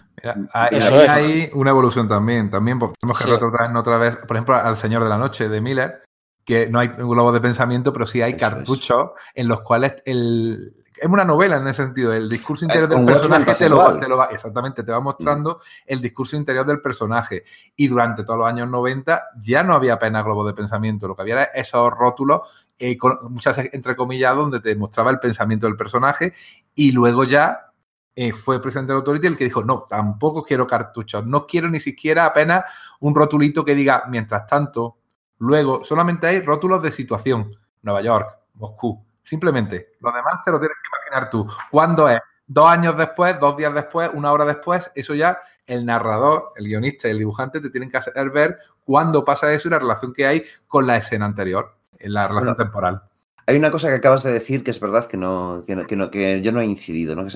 Eh, apenas utiliza textos de apoyo, pero cuando lo hace está esto de Nueva York, eh, eh, Gamorra, no sé qué pero también está ese rollo de eh, Midnighter, ¿sabes? Eh, Apolo, no sé qué, se va presentando el transporte orbitando alrededor de nosotros, que son bellos. Eso, es de situación, exactamente. Eso, es de situación, pero los utiliza con una maestría, porque eso apenas lo voy a usar, pero cuando lo voy a hacer, que, que, sean bellos. Y marcar una forma también de hacer luego ese tipo de cosas. Ese tipo, yo creo que ese tipo de textos de apoyo, de situación, eh, de ese modo, con ese matiz, yo no los había visto antes y después se convirtieron en, lo común, en el cómic superheroico, yo creo. La, la, escena final en la que Midnighter como vence a, Gamorra, eh, hmm. que dice la frase esa me encanta ser yo. Esa, esa, imagen es eh, en, el, arco, en el arco argumental inicial de Grant Morrison en New X-Men, Magneto muere de una forma igual. Idéntica. Hmm. Lo mata el centinela este gigante, sí. Eso es. en el edificio, sí. Eso es. Es que sí, sí hay influencia. Bueno, pues eh, tenemos algo más que comentar de y de volver a la. Sí, sí, y una cosa. De estos 12 números, venga, dinos. Sí, una cosa más. Eh, qué bien hizo Warren Ellis cargándose a su propio personaje y no dejando la viva. Exacto. Porque eh, quitándole a Mark Millar, que se ha hecho bien con Apolo y Midnighter en 20 años. Quizás lo de Garcenis en la, eh, y Chris Sprouse ahí con Midnighter volviendo atrás en el tiempo para, matar a Hitler, pero quizás era un poco demasiado uh, alambicado y se notaba que Ennis no estaba a gusto ahí. No sé, es que es eso, es que fuera de, de, de, estas etapas. Qué, fácil. Qué fácil parece, ¿eh? Cuando lo hacen los buenos. ¿eh? Mm. Y luego, ay, amigo. Brillaron, brillaron demasiado, demasiado alto volaron demasiado lejos y se quemaron igual de rápido. Eh, en la saga que escribió Ed Brubaker hacia el final, él mismo lo admite. Él mismo dice que ya no son igual de relevantes, que durante un par de años fueron lo más, los que salvaban el mundo, los que cambiaban la forma de los cómics, y de pronto todo el mundo se había olvidado de ellos. Y, se convirtieron en irrelevantes porque es cierto que como personajes no tienen mucho más. Tienen una estética, tienen lo que han cambiado, pero ni siquiera sabemos los nombres de Apollo Midnighter. Sí, el, de Midnighter yo sí me lo sé. Bueno, pero, ¿sabéis, lo que quiere decir? Que no tienen, no tienen más de dos rasgos de personalidad ninguno de ellos. Es un añadido posterior y efectivamente no tienen, están edificados para que no tengan más recorrido que el que ya hubo, ¿verdad? Por eso digo que qué bien hizo eso con ese gran sacrificio final del viaje del héroe, que, ha, que, ha, estado ahí siempre, pero bueno, aquí encaja porque ya empieza a dar síntomas de que le pasa algo según se acaba el siglo y tal, que bien hizo cargándose a Jenny Porque, porque bueno, eh, miedo me da lo que habría hecho con ella Mark Millar, ¿no? Y tú te, crees, ¿tú te crees que esta F significa Francia o esta A significa Francia. que, ojo, que lo hace, ¿eh? Que lo hace, que hace muchas. Que, que, Mark Millar no se empieza a meter con los. De nuevo, Authority cambió muchas cosas mucho antes que los Ultimates. Mark Millar se mete con los franceses y con Chirac y con mucha gente ya se mete el Authority. No hay que esperar a los Ultimates. No, aquí, aquí es donde está todo. Aquí es donde está el mejunje. Aquí es donde cambia, empieza a cambiar todo. Oye, me, pasó una... Eh, perdón, Enrique. No, que otro detalle eh, que enlaza un poco, yo creo que está Pedro, es el desarrollo de personajes apenas existe. Es decir, eh, interactúan entre ellos de manera social, tomando una cervecita, yendo a desayunar a la casa de uno al otro intuyes que puede haber un poco de rollete entre ellos, pero eso no te lo muestra. O sea, es apenas son, diríamos, mm, como policía, una serie de policías en los cuales te muestra su trabajo, pero no apenas su vida personal o como quién está enamorado de quién o ningún tipo de esas cosas. Apenas hay melodrama. Sí, bueno, pero acordaros el programa de Hitman, eh, que decíamos, ¿no? Que más de lo mismo, ¿no? Usa a los personajes como, como fichas de ajedrez. Sí, pero sí, y aquí es del todo, ¿eh? Sí pero no, pero eso normalmente a mí me parecería negativo en la mayoría. Entonces, eh, es, una de las cosas que me tirarían para. O sea, si me pongo a hacer un, pues un recuento de las cosas que me gustan en TVO, pues una de las que me gusta y que me tira para atrás que no, que, no haya en un cómic es eso, que no haya ningún tipo de estudio de, personaje. Y sin embargo, aquí funciona tan bien. O sea, es con las tres pinceladas que te dan, tienes suficiente. No necesitas saber más para entender. Eh, pues eso, a, Jack Hawksmoor, sobre todo a Jenny Sparks o a Apollo y Midnight. Es que es como, te da la impresión de que lleves mm, leyéndolos toda la vida y que esos diálogos, que el resto lo autocompletas tú, no sé, y sin embargo no existe ese resto, no sé cómo decirte, es, ahí no hay maestría. Lo que dices, Pedro, qué, qué fácil parece cuando lo hacen los grandes, ¿no? Claro. claro, eso es, amigo, es que... Y luego hayan estado 20 años, ¿no? Integrados en el, el catálogo de DC y tal, y no han sabido, no han sabido hacer con ellos. Hubo, hubo una, esto me recuerda, durante los años 90 y no sé si el año 2000 incluido, eh, era muy habitual en las tiendas ver crossovers Marvel con DC, que si Amalgam, que si Punisher Batman, que si Superman, eh, Estela Plateada, no estoy acordando ahora mismo, muchísimos crossovers. Con el cambio de régimen, cuando llegó Joe Quesada, dijo una de sus primeras declaraciones eh, como jefazo de Marvel, vino a ser algo así como una metáfora, ¿no? Como un comparando a DC Comics con un actor porno, diciendo, ¿no? Como si fuera el actor porno con la polla más larga, pero que no consigue hacer que se le levante, ¿no? Como diciendo que DC tenía al mayor héroe de todos, a Superman, e, esto es así, ¿eh? Al mayor héroe de todos, a Superman, y que no conseguían hacer nada con él. Acordaos, Ido John Byrne, hacía ya 10 años, el, el, paseo por el desierto de las colecciones de Superman durante los años 90, sobre todo los finales, ¿no? Y tuvo que llegar Jeff Loeb, por mucho que la gente se eh, meta con él, para revitalizar la franquicia. Eh, y hizo esa comparación, nada más llegar, ¿no? El actor porno con la polla más larga, pero no se le levanta. Pues DC Comics, que tiene al personaje, al superhéroe más importante, y no consiguen hacer nada con él decente. Pues claro, les vuelve a pasar con Authority, ¿no? Y les volvió a pasar con Apolo, que bueno, eso no deja de ser un análogo de Superman, y con Midnighter, ¿no? Y con tantos personajes, ¿no? Es una metáfora que Joe Quesada se podría aplicar a sí mismo en algunas cosas. Sí. Pues. Mm, pues no lo sé. Pues eh, esos 10 años de Quesada, pues igual no, la verdad es que no. Porque consiguió hacer funcionar a todos antes o después, ¿no? Mm, pero. excepto quizás pero bueno, los X-Men también están dentro de su. acabo ya, eh, lo que quiero decir. Eh, DC con Paul Levitch, que se ofendió mogollón. Paul Levitch luego saldrá en este podcast. Se ofendió mogollón, se sintió atacado, porque también hay una frase dedicada Paul Levitch en lo de Joe Quesada. Se sintió súper ofendido, súper enfadado, rompieron relaciones. Desde entonces y hasta hoy no ha vuelto a ver ni un solo crossover Marvel ni DC. Parece ser como que, bueno, ahora con Bendis uniendo un poco de puentes, quizá hay algo, no, esto que no se entienda como poco de luz al final del túnel, no lo parece, pero las relaciones están algo mejor, ¿no? Pero durante muchos años eh, Marvel y DC rompieron relaciones, sobre todo DC, y las cosas estaban tensas, ¿no? Una calma tensa o una tensión continua en la que Marvel aplastaba mes tras mes en ventas a DC, sin excepción. Y bueno, pues eh, todo vino a raíz de aquellas declaraciones de Joe Quesada, ¿no? y, por eso decía, ¿no? Lo de Apolo o lo de Jenny Sparks. Muy bien, pues nada, eh, si, si queréis, pasamos a hablar ya de la etapa de Miller y Quietly. ¿O tenéis algo más que añadir? No. No. Vale, a mí, ¿cómo, cómo vivisteis ese cambio? O yo, os digo que sí seguía la serie. Yo, de hecho, lo, tenía la sensación de que eso nunca se iba a publicar en España, igual que Planetario, ¿no? Es como, bueno, este te veo súper guay, pero es súper desconocido, seguro que es de los que se quedan fuera. Fíjate, ¿no? Y, claro, de repente Warren Ellis dice que ya no puede contar historias más grandes que esa, con lo cual no tiene sentido que, permanezca ahí.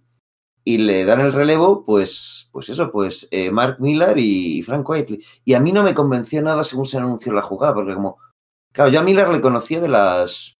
No sé vosotros. yo no había leído los, eh, eh, sus, cómics sobre el Superman animado y tal. Pero yo le conocía de los mm, números de relleno de la JLA, ¿no? Entonces era como, vale, si el tío es válido, pero haciendo un TVO más. Pues más DC, más, más Silver Age, menos, menos transgresivo y tal. Fijaos lo que os digo, ¿no? Esa era la idea que yo tenía de Miller, ¿no? Y Quietly me gustaba un montón, por lo poquito que le he visto. Le he visto ahí en pues, una novela gráfica de Batman en Escocia o algo por el estilo. Pero tenía una cosa, es que lo que voy a decir es súper superficial y obviamente inmediatamente después me tuve que tragar mis propias palabras, pero era como, jo, es que dibuja muy, muy fea a la gente y una de las cosas que mola de Brian Hitch es que todo es tan bonito y no, no estaba nada convencido. De hecho, no pedí ese número en el, en el previews, pero cuando lo vi en una librería, lo ojé y dije, me lo llevo a casa. Me lo llevo a casa porque esto es, es bestial. Puede que incluso me guste, me acabe gustando más que, que, la etapa de, de Ellis y, Hitch. Así que, ¿qué opináis de esto? A mí me gusta. Yo creo, yo creo que va a ser la primera vez en este podcast en el que tengamos una seria diferencia, diferencia de opiniones. Hasta ahora más o menos hemos ido opinando cosas muy parecidas sobre, sobre los temas de los que hablábamos. Y, yo en este caso concreto, abomino de los de la Authority de Hitch y de, perdón, de, de Quittel y, y, Miller. ¿Ah, sí? Sí, sí, sí, no lo o sea, no te gustan nada, ¿no? No, a ver, no es que no me guste nada. Hay que ser, hay que ser más moderado que todo eso. Lo leo y tiene cosas chulas, pero me parece que es tan desigual como ciertos apuntes muy inteligentes y muy interesantes que mete, sobre todo al principio, ¿no? Pues al principio dan el paso, el siguiente paso habitual, es lógico. Si podemos detener a dictadores extraterrestres, ¿por qué no vamos a detener a un dictador de la Tierra? ¿Qué, qué, qué, qué diferencia hay? ¿no? Porque, y eso está, está, muy bien hecho y eso es un tema que me interesa mucho, el, el, uso del poder y el uso del poder absoluto y cómo te corrompe. Y luego no lo utiliza, se pierde en caca que pedocugulopis, en matar bebés, en violar cadáveres y en, en hepatar por hepatar de, de, una forma, para mí, triste. Y de hecho, lo que decías de cómo conociste a, a Miller, le conocías, yo le, le conocíamos de hacer Flash, de hacer algo de la Liga de la Justicia, de hacer los TVs de Superman de la serie de dibujos animados, con los que no estaba triunfando. Y Miller dijo, mira, pues escribiendo buenos TVOs, aplicando la continuidad y los personajes no triunfo, igual sacando el pito y decirme diciendo, miradme, mirad mi pito, pues igual sí. Y le funcionó. Y es lo que lleva haciendo desde entonces. Lo que no quita a que debajo de él haya un buen guionista con grandísimas ideas. Y no, no puedes decir todo lo que ha hecho es malo, todo lo que hace. No, no, por supuesto que no es Pero así. a ti no te convence. ¿verdad? Yo es que me produce casi repulsión. Es un TVO que pudiendo aceptar sus cosas majas, Sí. Y por supuesto el dibujo de, de Quitterick que ayuda, porque al fin y al cabo es un estilo tan feísta, tan, y es incluso más deformes que hoy en día, de lo que hace unos años sí. después. Es un, un Quitterick que, que, que, movimiento, qué páginas más brutales haces, pero todo es feo, todo es arrugado, todo es eh, desagradable, sucio, comparado con los dioses griegos de los que veníamos, el autor y dibujados por Brian Hitch. Es un TVO que me, de una forma casi a flor de piel, me produce repugnancia. Y entendedme lo que quiero decir, ¿eh? Perfectamente, sí, sí, sí. Me parece curioso, ¿no? Que, que hay, obviamente, hay defensores y, y detractores de. Yo, yo soy un defensor, uh -huh. soy un defensor del enfoque de esta etapa. Eh, la tapa, lo he dicho antes, eh, bueno, pues por temas de dibujo y porque se le va un poco la perola y con esos números de relleno. No me acaba de gustar del todo, pero a mí me gusta el enfoque, ¿no? En vez de que ponga una ciudad inventada, ¿cómo se llama la ciudad aquella que destruye Ultron y que luego está la espada de ébano y es Sokovia, es, eh, sí. Sokovia ¿no? No, Sokovia no, Sokovia, es Lorenia, Sokovia es la de la Es Lorenia, es Lorenia. Es Lorenia, eso es, es Lorenia. Eso es, en, en, en Eslovenia. Pues yo prefiero que lo llamen de verdad, ¿no? Y sobre todo en el universo Marvel, que tiene menos ciudades inventadas que el universo DC. Pues aquí más de lo mismo, ¿no? Y mmm, aquí Mark Millar tuvo un, un, problema, un problema muy gordo con la cúpula. Esto no lo hemos explicado, pero todos estos cómics son de, del, del universo Wildstorm, publicados por Wildstorm, pero por aquellos años Wildstorm había pasado a las manos de DC Comics. DC Comics había comprado Wildstorm en el 99, así, ¿no? Sí. Cuando estaba negociando todo esto, Jim Lee cogió un avión, se fue a Northampton. Y le dijo, Alan, fíjate lo que va a pasar. Eh, se plantó en casa de. Mira, que no vamos a hacer esto, pero que no va a cambiar nada, ¿eh? Tú tranquilo. Ahora pongo a Scott Dumbier en, en, medio para que se lleven las hostias de ambos lados y a mí que me dejen en paz. Eso es. Dicen de, Tú... de, de Creó una compañía que se llama Firewall, cortafuego para sí, hacer de, de, de, relación entre, bueno, y Wildstorm, que a su vez se interponía y era el siguiente paso para llegar a DC, que yo fue complicado, ¿eh? Y fue justo es. en enero del 99 cuando se llevó a cabo la, la venta. Todo Eso que es. El, eh, The Authority ya estaba planificado que, que, iba a salir y siguieron para adelante, para adelante, para adelante, pero claro, no es lo mismo publicar para Jim Lee, que tiene más manga ancha que para Paul Levitz, que es un señor, un gran editor, un gran guionista, muy conservador muy conservador. Entonces, ¿qué pasa? Primer número de, de. Las primeras páginas, ¿no? Arriba pone Southeast Asia, Asia del Sur. Vale, pero es que originalmente en la página, hay los originales por internet, lo que pone es sí. ya, Yakarta. Y está preguntando por el presidente Javive, ¿no? De, ¿qué, qué, ¿Cuál de vosotros payasos está el mundo? ¿no? Tío real. Entonces, claro, llega Polich y dice, mira, no, esto no lo puedes hacer. Vale, en el guion, 15 páginas más adelante, ¿qué había puesto en Marmilar? Un beso entre Apolo y Midnighter. El, el, primer beso entre dos personajes homosexuales. No, ya, ya se lo habían dado antes en la etapa de, de Lizzie Hitch. Ya se habían besado. ¿Se habían dado un beso en la boca? ¿Sí? Sí, sí, sí. ¿En sí. qué página? ¿En qué número? Yo creo que era como en la mejilla, ¿eh? Creo que se, se mostraban afecto Es y verdad, se sí, la abrazaban, tiene, tiene razón y... pero, pero no Sí. llegan a verse. Perdona, tienes razón. No había leguano. leguano. Sí, sí, sí. Eh, eh, de hecho, el primer beso entre dos personajes homosexuales es de, em, eh, de Hulkling y de, lo diré, Wiccan. y de Wiccan en los jóvenes vengadores de Alzheimer 10 años después. No tanto, tanto como 10, no, pero 8 años después. O sea, sí, hubo que esperar mucho, ¿no? Pero no, porque más adelante... Y adoptan una niña, ¿eh? Se casa y, Y, y adoptan una besan en niña. la, vez- en la boca, creo recordar. Sí. Pero bueno, lo que quiero decir es que Sí, perdona, sí. hay interferencias editoriales, censura, ¿no? Continuamente. En la portada del número 14, que aparecen estos pseudo vengadores, con este Capitán América, este Iron Man, este Hulk, tal, no sé qué. Es que el Capitán América era mucho más parecido al Capitán América. Tenés esos Claro, de colores y Eso llevaba es. escudo. ya escudo y que los colores azules, eh, rojos y blancos. ¿Qué pasó luego? No, mira, que les dijo Paul Levitz que no, que tenían que quitarle el escudo porque era demasiado evidente y poner todos a todos los personajes de un color verde militar, ¿no? Porque hay una escena en la que el Sosías este, el alias este del Capitán América, parece como que se quita el cinturón para violar a unas enfermeras en un hospital y posteriormente para violar a Apolo, ¿no? Que eso puramente provocativo, evidentemente, Y ¿no? luego Queda se ahí la- se lo está poniendo, ¿eh? Y luego se ve cómo se lo está poniendo. O sea, que algo hay. Pero es que, pero es que luego además hay unas escenas en las que Apolo atraviesa la cabeza del, del mm, alias del hombre gigante, atraviesa la cabeza por completo, como si fuera una vara, y, le- y desde DC tampoco les dejaron, les pidieron que a la página de Quietly que la pusieran un coloreado súper intenso rojo, pero no para que quede bien, no, sino para censurar y que fuera menos Y gráfico. que porque hiciesen es más que- borrosa la línea de tinta, como digitalmente. Eso es. Entonces, como que, no, que parecía que generaba un efecto de violencia súper rápida que apenas se ve como un borrón. Eso es. Estaba hecho para censurarlo y a Quietly se le empiezan a tocar los huevos. Mira, "Es que están empezando a tocar a, a, jo, a tocar mis originales. Que, que, joder, es un trabajo para lo que me pagan, en fin. vale, pero, mira, vamos, a, vamos a hacer una cosa. Vamos, más, ¿eh? Espera, vamos. Dime. Vamos a hacer una cosa, vamos a callarnos todos 15 segundos. ¿Qué vais a hacer en esos 15 segundos? En los que nos estéis escuchando, suscribiros a nuestro canal de iVoox. Vamos a estar callados 15 segundos para que os vayáis a suscribir a nuestro canal de iVoox. A ver.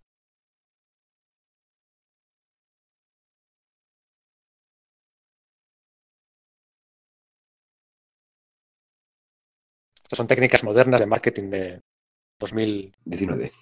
Te caga. ¿eh? Buah, nivelón, ¿eh? Venga, va. Eh, le, le estuvieron puteando desde el principio. No, no, pudo hacer, no pudo hacer lo que él quería hacer del todo. No- era un término medio, un término medio que no. que quizá eso es lo que hace que no funcione del todo bien. Que, que funciona bien, aunque solo sea por recrearte los, la versión Marvelita de todos los. Bueno, Marvelita de los personajes Marvel y de Stan Lee. Sí. Bueno, ya Kirby más bien. Es Kirby. Sí, bueno, eso, Jack Kirby, sí, porque el, el, el enemigo es un poco Jack Kirby.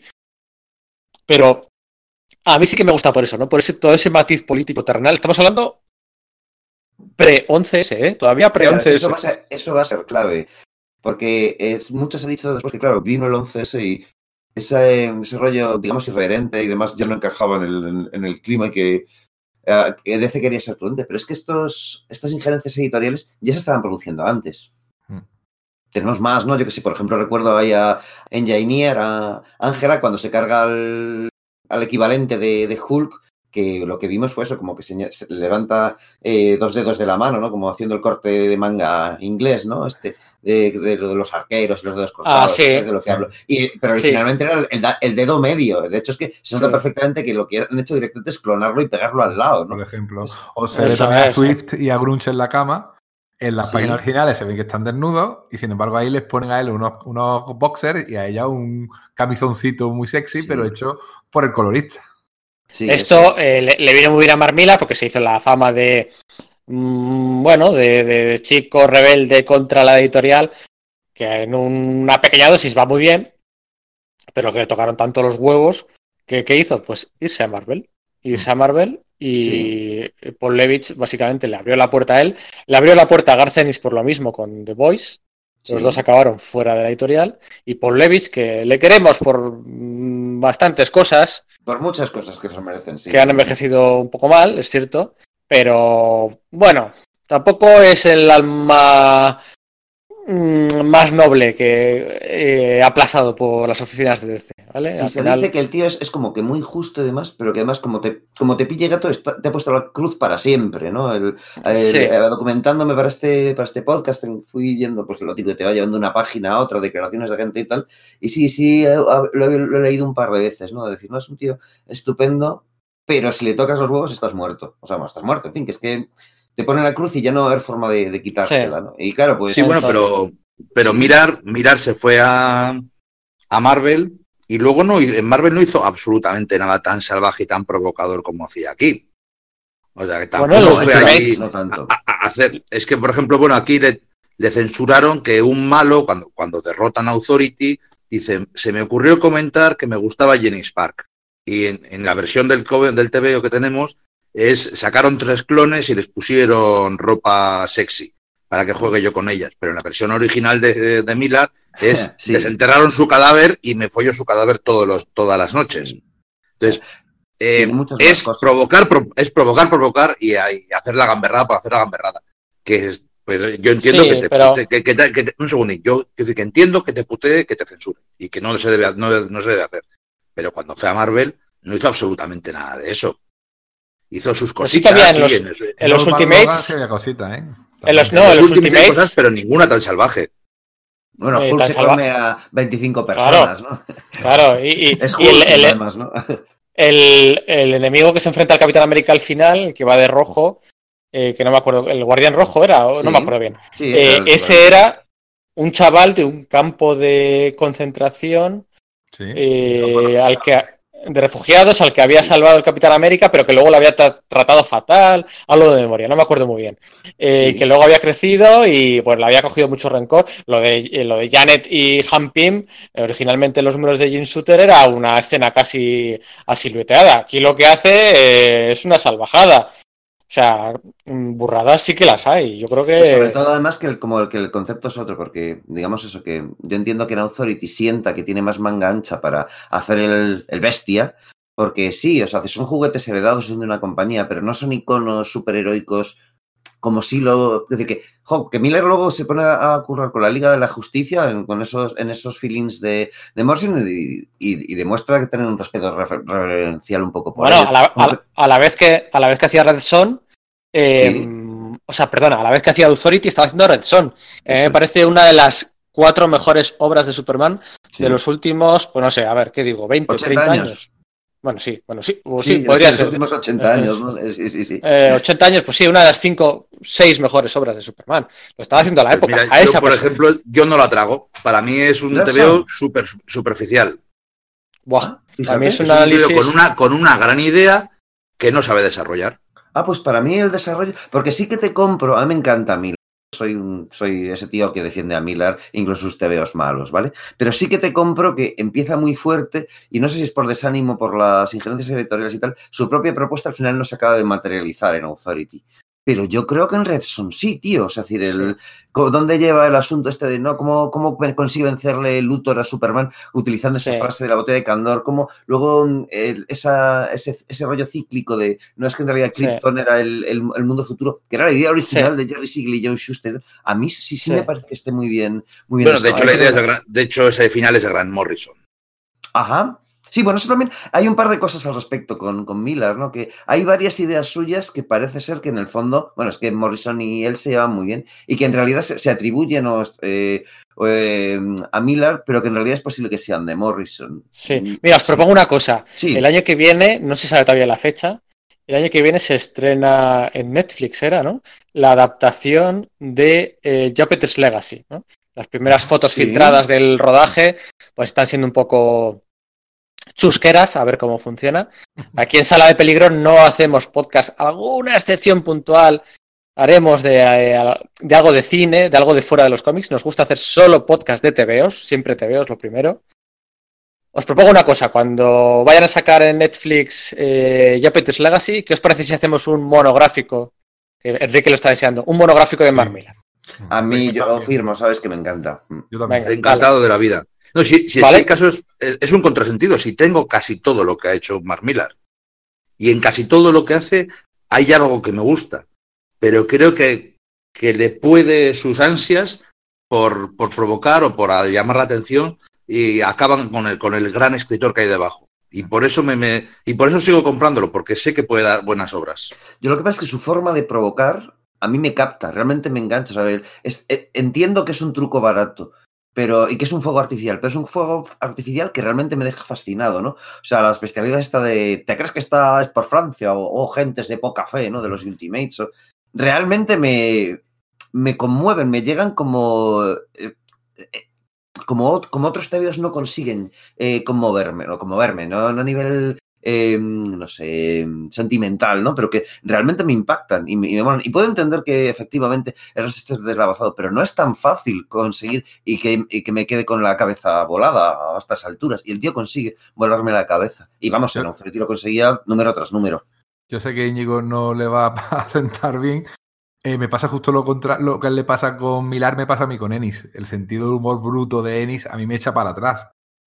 Y sin embargo, el de Milar, como le pasa a Sergio, me divierte, me hace sonreír. Me digo, mira qué cabronazo, pero. Sí, realmente me río, ¿no? Sí, Ennis siempre va un poquito más allá y ya me resulta desagradable. Eh, lo que no me pasa con distintas sensibilidades, ni mejor ni peor, distintas. Eh, pero me pasa lo mismo con Ennis, pero al revés, ya te digo. Y prefiero a Milar, que de todas maneras en aquella época además tuvo problemas de salud.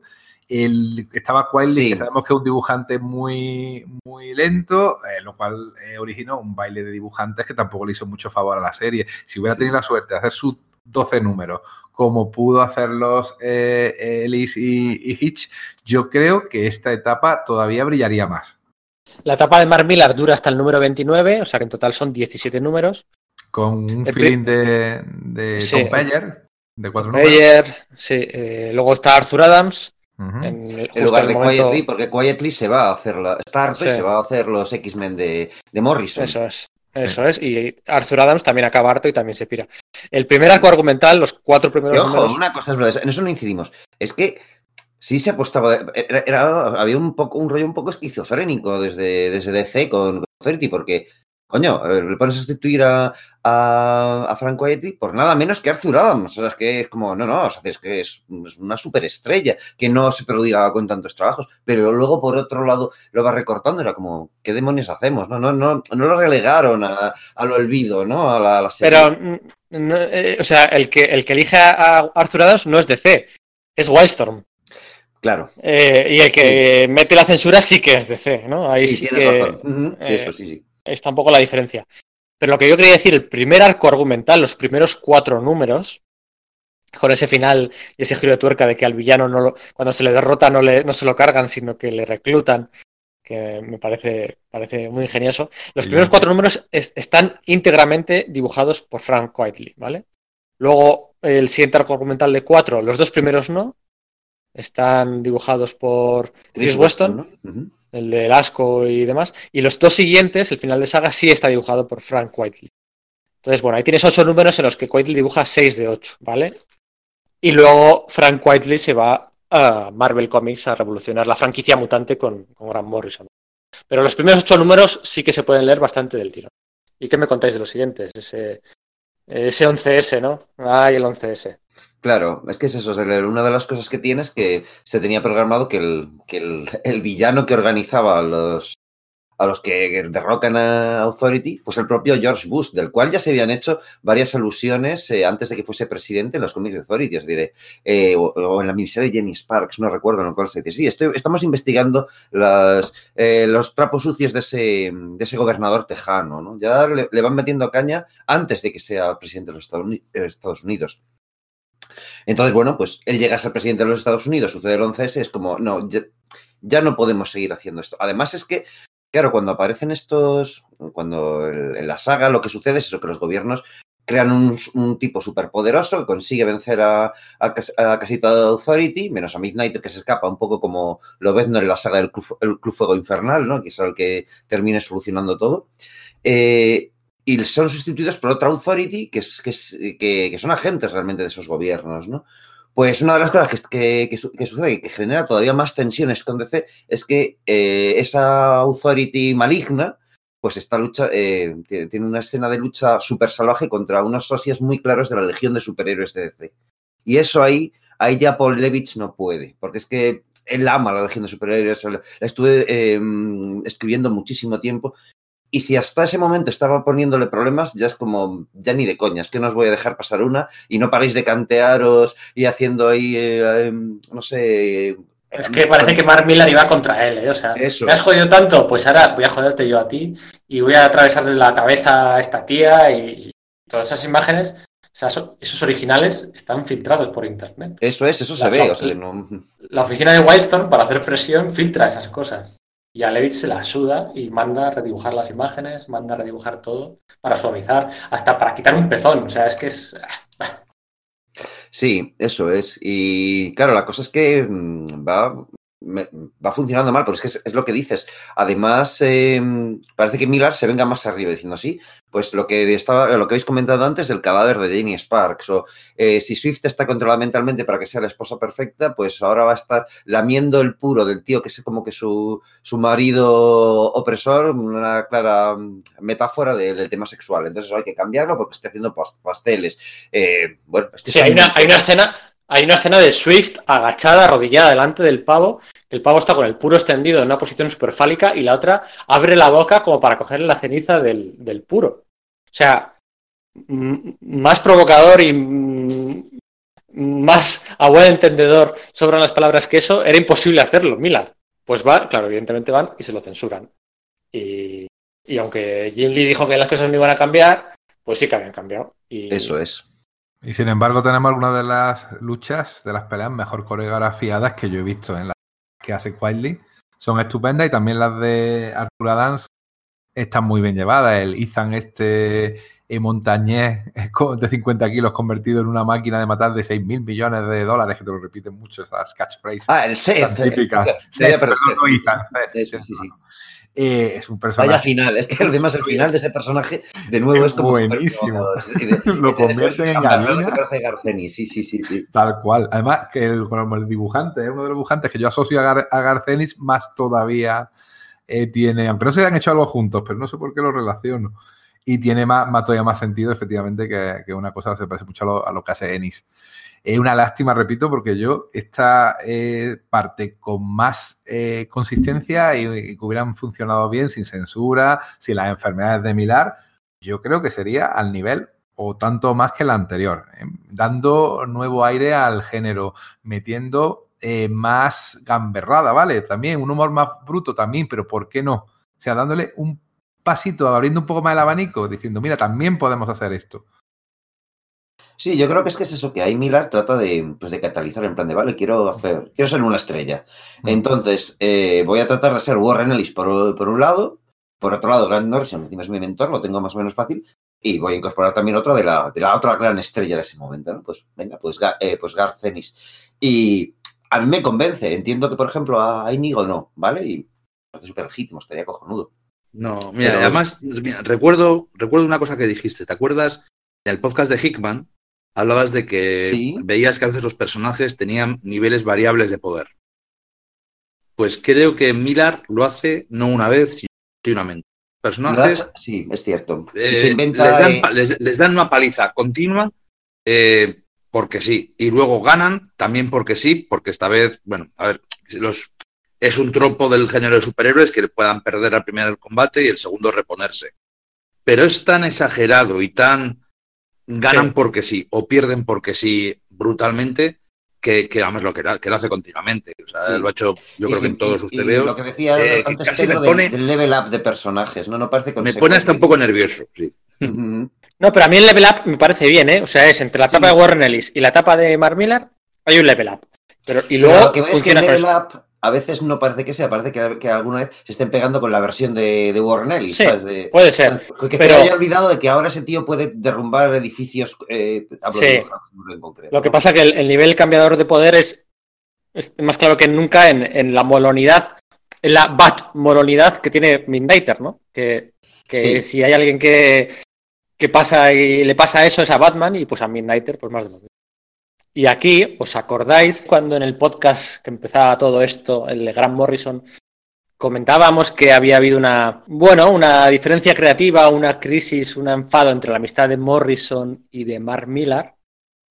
Y era todo a raíz de, uno de los capítulos de Authority, como decía Enrique. Mark Millar está enfermo durante estos años eh, y hay un momento en el que Grant Morrison, eh, como se dice en inglés, ¿no? Ghostwrite, ¿no? Escribe desde las sombras el capítulo para, bueno, pues para su amigo, ¿no? Creo que era el número 27, no me acuerdo muy bien. Eh, y hasta ahí bien, bueno, vale, pues le echa una mano y, y tan amigos. ¿Qué pasa? Que poco después Grant Morrison lo hace público. Y Mark Millar eso no lo entiende, no lo entiende porque dice, bueno, me has hecho un favor, pero no hay por qué hacer público. No tienes por qué hacer público que, me echaste una mano o, intentar atribuirte méritos. O, ya, que me has eh, dejado el culo al aire cuando yo lo que, lo que te había pedido precisamente en mi favor era que eh, como amigo era que me cubrieses, ¿no? Eso es. Y a raíz de ahí, ambos guionistas británicos distancian su relación, se enfría por completo. Los dos triunfan en Marvel, uno está menos tiempo, el otro está mucho más tiempo no llegan a coincidir más veces, ¿no? Y bueno, pues esa relación hasta hoy ha perdurado un poquito como calma tensa por parte de Mark Millar en su colchón de billetes de 500 euros. Y bueno, pues un poquito más irritado desde el punto de vista de Gran Bueno, pues sí, efectivamente, ahí acaba un poco la, etapa de, pues eso, de Miller con, con Authority. Y con ese final, eh, en el fondo sí que acaba el ciclo de, Authority, ¿no? Lo que hemos adelantado antes. Luego vienen autores, autores solventes, ¿no? Está, pues eso, eh, tienes a Brubaker, tienes también, venga, diré, le incluiré como solvente a, a Brian Azarello, a gente así. Morrison precisamente trata de, resucitarlos un tiempo después. Se hace esta historia dentro del universo Wildstorm, que es Coup de Tat, en la que, pues eso, la Authority hace lo mismo que el, que el Escuadrón Supremo de una forma un poco más violenta, como no podía ser de otro modo, ¿no? De, controlar el gobierno de los Estados Unidos y tal. hay planteamientos que parece que son interesantes, pero yo es que apenas las recuerdo después. recuerdo el siguiente volumen que no sé si lo organizaba Robbie Morrison, puede ser, que era como, uff, me da una pereza enorme, o los crossovers estos de Kev que, hacía eh, Garcenis en los que se notaba que, que, no le apetecía hacer ese TVO y entonces pues se reía de los superhéroes como si fuesen los super amigos y no Authority, no sé cómo decirlo, que no comprendía cómo funcionaban esos. A la, ingeniera la liaron con el Capitán Atom, el que estaba por ahí de Paganda. Sí, sí, sí, sí, Que venía del universo de C, la liaron con él, tal, no sé qué. Eh, bueno, la verdad es que 5, eh, 6 y 7 de nota medias, o sea, aventurillas muy de relleno de cumplir. Algo hizo el Amne también. Y eres generoso. Sí, sí, por eso sí, soy generoso. Desde, el cari desde el cariño a que que tengo a los personajes y que me gusta leer historias de ellos. Si no tienes ningún cariño, si simplemente eres de los que lees Authority Planetary o la tapa de Marmilla, las lees desde el punto de vista, bueno, pues eh, vamos a ver esto que dicen que es tan bueno, ¿no? Y te enganchan, te gustan y ya está. Y a otra cosa, pues a otra cosa, no leas esto. O sea, si no es por el cariño a los personajes o una fidelidad muy, muy puntual a los autores que, lo hacen, no leas esto, no leas nada. O sea, posiblemente hasta hasta lo que ha hecho Warren Ellis recientemente de Wildstorm, eh, que no es con los personajes de Authority. bueno, ahora por los, los, van a, los van a, sí, sí. La, ingeniero sale. pero, ya, me, entendéis. Sí, por supuesto. sí, pero, pero no son ellos de verdad. En cualquier caso, no se ha podido recapturar el, el, relámpago. Se han tratado de utilizar, por ejemplo, su Midnighter aparecía mucho en la serie esta de, de Grayson, de Tom King y. Ah, eh, joder, el, otro. Michael, Michael sí. Y, sí, Michael lo escribía con alguien. Eh, sí, Tim Silly, sí. Eso, es Tim Silly, ¿no? O lo que sea, estuvo ese intento en, en los nuevos 52 de decir, venga, vamos a serie de Stormwatch, que en el fondo no eran más que Stormwatch, eran, eran Authority, ¿no? Con un par de conceptos remezclados. Sí, que metieron al detective marciano. Eso, que relanzaron. Mm. Sí, relanzaron en, los nuevos 52 Paul Jenkins relanzó Paul Jenkins o Paul Cornell, no me acuerdo bien, yo creo que fue Jenkins. Fue Paul Cornell. Paul Cornell, vale, que duró poco, eh, también te lo digo. Eh, relanzaron no, no estaba mal, el concepto era interesante, pero... Pero ya, no, era relevante como sí había sido Authority, ¿no? Exacto. es un quiero, un quiero y no puedo de flipar. Porque acuérdate que la idea de los nuevos 52 y de lo que ocurría en Flashpoint era unir las tres bandas temporales que habían estado separadas por no se sabe muy bien quién, del universo Vértigo, los personajes Vértigo, que eran de DC previos, el universo Wildstorm y el universo DC, integrarlos los tres en una continuidad y apostar a tope por ellos, con una serie de Grifter, con una serie de Stormwatch, con una serie... Una mierda todo. sea, eh, duró un año. No, yo tampoco diría que una mierda, es lo que dice No. Íñigo. O por ejemplo, los números, luego se mete ahí Starling y tal, pero es que son esos, son TVOs de 6, no, en el mejor de los casos. Y eh, claro, es que has tenido TVOs de 10. eh, y metes al detective marciano como miembro de Star Wars. es o sea, absurdo, no tiene ni puta eh, explicación, pero hablo del, del TVO en sí, no del concepto, ¿no? De, Tenía buen dibujo, tenía buen dibujo. ¿Quién lo hacía? Ah, me sale Manuel. García, pero, pero eh, No lo recuerdo, era un, pero era un dibujante español, ¿verdad? sí, Manuel García me sale a mí, el que hizo el ser. imperativo Thanos. No me acuerdo bien, me no rabia. recuerdo, Ah, no lo recuerdo. el que nos esté escuchando seguro que dirá, qué catetos. Pero... Ah, mí- míralo, porfa, míralo. Sí, venga.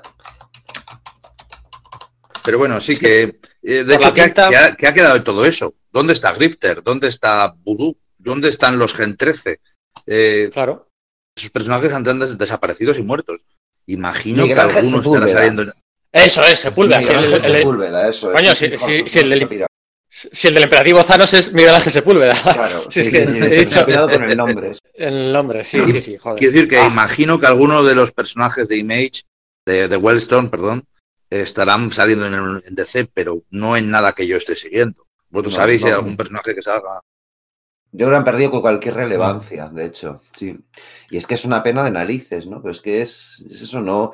Fue como una bomba y también igual hay que tomárselo de otro modo, lo de, lo Authority. Es como hicieron lo que tenían que hacer en el momento en que, tenía que, eh, eh, que, que tenían que hacerlo y ya no es justo pedirles más. Ya lo hicieron Sí, bastante, hicieron, ¿no? Si queréis llevar una pequeña alegría con el especial de 25 aniversario de Wildstorm, pequeña historieta inédita de, de Ellis y Hitch, que no sé si habéis leído, porque Sí, de hecho, en España. Antes se lo comentaba, Creo. se lo comentaba Íñigo, que he estado a punto de comprarme en Amazon estos días. Me estaba picando el, pues los. Absolute de, de Authority, que hay, hay uno para el, para el de Ellis, para la etapa de Ellis y otro para, la- para el de Miller. Pues he estado a punto de comprarme el de, el de Ellis, a pesar, eh, a pesar de que los tengo en grapa y me gusta ese formato, porque me, me mola verlo en grande, ¿no? Y luego está incluida esa historia. Entonces, al final no lo he hecho porque hay que ir, hay que ir recortando un poco gastos.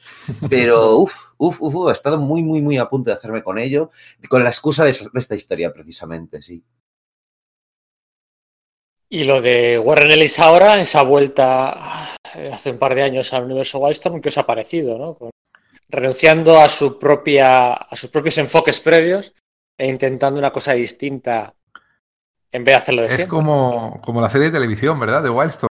Mm, Sí. Por el tema de Sí, mucho sí. desarrollo de personajes, cómo Sí, este- este encuadra. está como más, más grounded del asunto, ¿no? Exacto, más, más, eh, a la Tierra, eh, los efectos especiales, entre comillas, los efectos especiales bastante más limitados, como diciendo, bueno, esto es como sería si igual si todos estos personajes protagonizaran una serie de televisión de presupuesto medio. Y luego el tema de cómo llevar los diálogos, el tema de que son muchos planos medios. Eh, yo creo que es eso, el intento de Ellis, decir, bueno, hice el gran blockbuster en su momento, ahora voy a hacer con estos mismos personajes, bueno, más o menos, la serie de televisión, pero yo creo que en este caso la televisión le ha adelantado. Él, no está preconizando nada. Sí, a mí me parecen interesantes, son entretenidos. Ojo, he leído, no sé, los tres o cuatro nada más y estoy esperándome a que termine para leerme del tirón y a lo mejor cambio de idea. Y están bien, están muy bien, pero tampoco, mm, no, no me da lo, mismo que me dio Authority o mucho menos Planetary, no, no sé cómo decirte. Bueno, tampoco es que Planetary tenga demasiado que ver.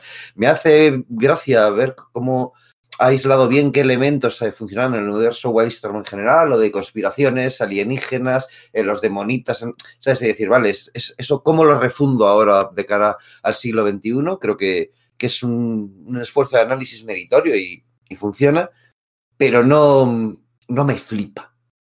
No me flipa. Y es que Authority era el TVO para, para fliparse, para disfrutar visceralmente realmente, ¿no? Yo creo que esa es la clave, la visceralidad, el, la obra de ingeniería narrativa y comiquera que generaron estos tíos para hacer algo que, que te fuese a la, al, eso, a la, a la vista, al corazón directamente. Habrá con- a quien le llegue eh, y a quien no, o que le llegue una parte y, y otra no, pero es que eso es creo que lo, lo la clave con, con Authority. No sé qué pensáis. Sí, yo estoy, estoy de acuerdo contigo con un pequeño matiz.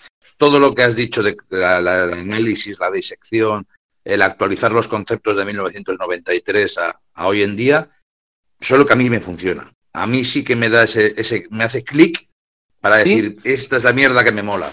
Genial. Pues eh, lo, el- lo Aunque, leeré. aunque no, no, no lo pongo a la altura de Authority. No, no podría ponerlo a la altura de Authority, pero, pero muy pocas cosas.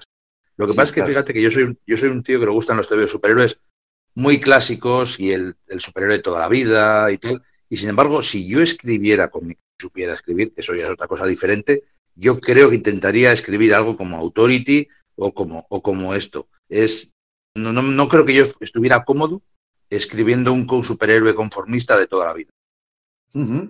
Y por eso este, estos TVOs me hacen soñar. dice, mira, esto es lo que a mí me gustaría saber hacer. Sí, sí, es que eso, claro, eso también es una clave, ¿no? Yo creo que ese sentimiento yo también lo puedo tener, en plan de, ah, pues sí, me gustaría escribir, jo, ¿qué te escribiría yo, no? Y, claro, esbozas cuatro cosas en tu cabeza, pero claro, nunca lo, nunca lo, escribes ni, es que ni no llegas a ello nunca, ¿no? Y de repente alguien ves que ha tenido esa misma idea y la ha hecho, y la ha hecho incluso mejor de cómo sonaba en tu cabeza, y es como pues, una bomba, ¿no? Para mí Authority fue eso, sí. Bueno, ¿y qué más podríamos decir de, Authority? ¿Se nos ha quedado algo en, el tintero que se os ocurra destacar? No, yo he contado lo que quería, le he dado un palo a Polevich, he ensalzado a Juan Barranco.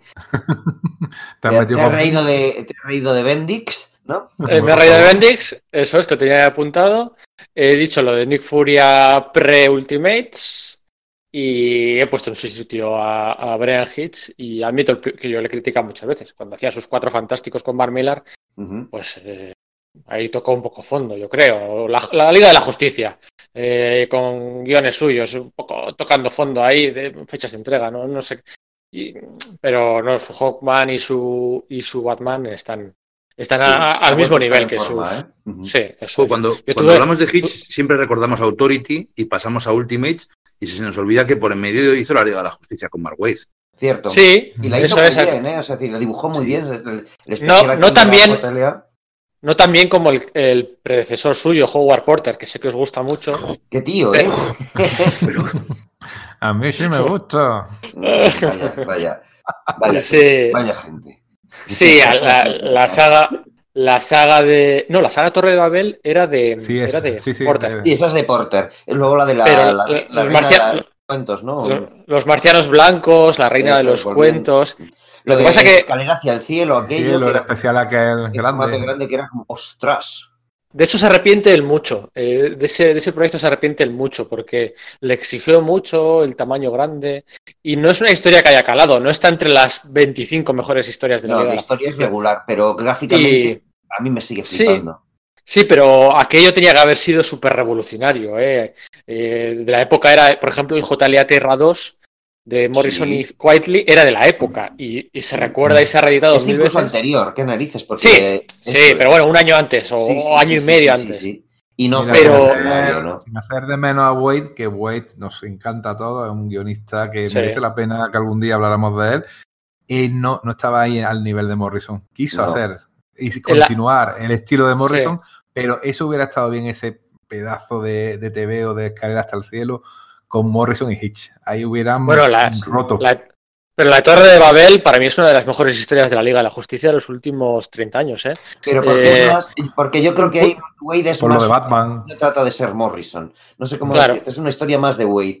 Entonces el, se nota que está más cómodo ahí que, tratando de ajustarse al, nivel de amenaza gigantesca. Sí, pero luego pero pasó, ¿no? pasó muy, fue, fue muy obviada en eh, bueno, Torre de Babel, para que nos esté escuchando, era una historia en la que un villano, que no diremos su nombre, pero sonará más de uno, descubre los planes secretos de contingencia que tiene Batman para derrotar a todos sus compañeros en caso de que las cosas vayan mal. ¿Vale? Bueno, y los pone en práctica, claro, evidentemente.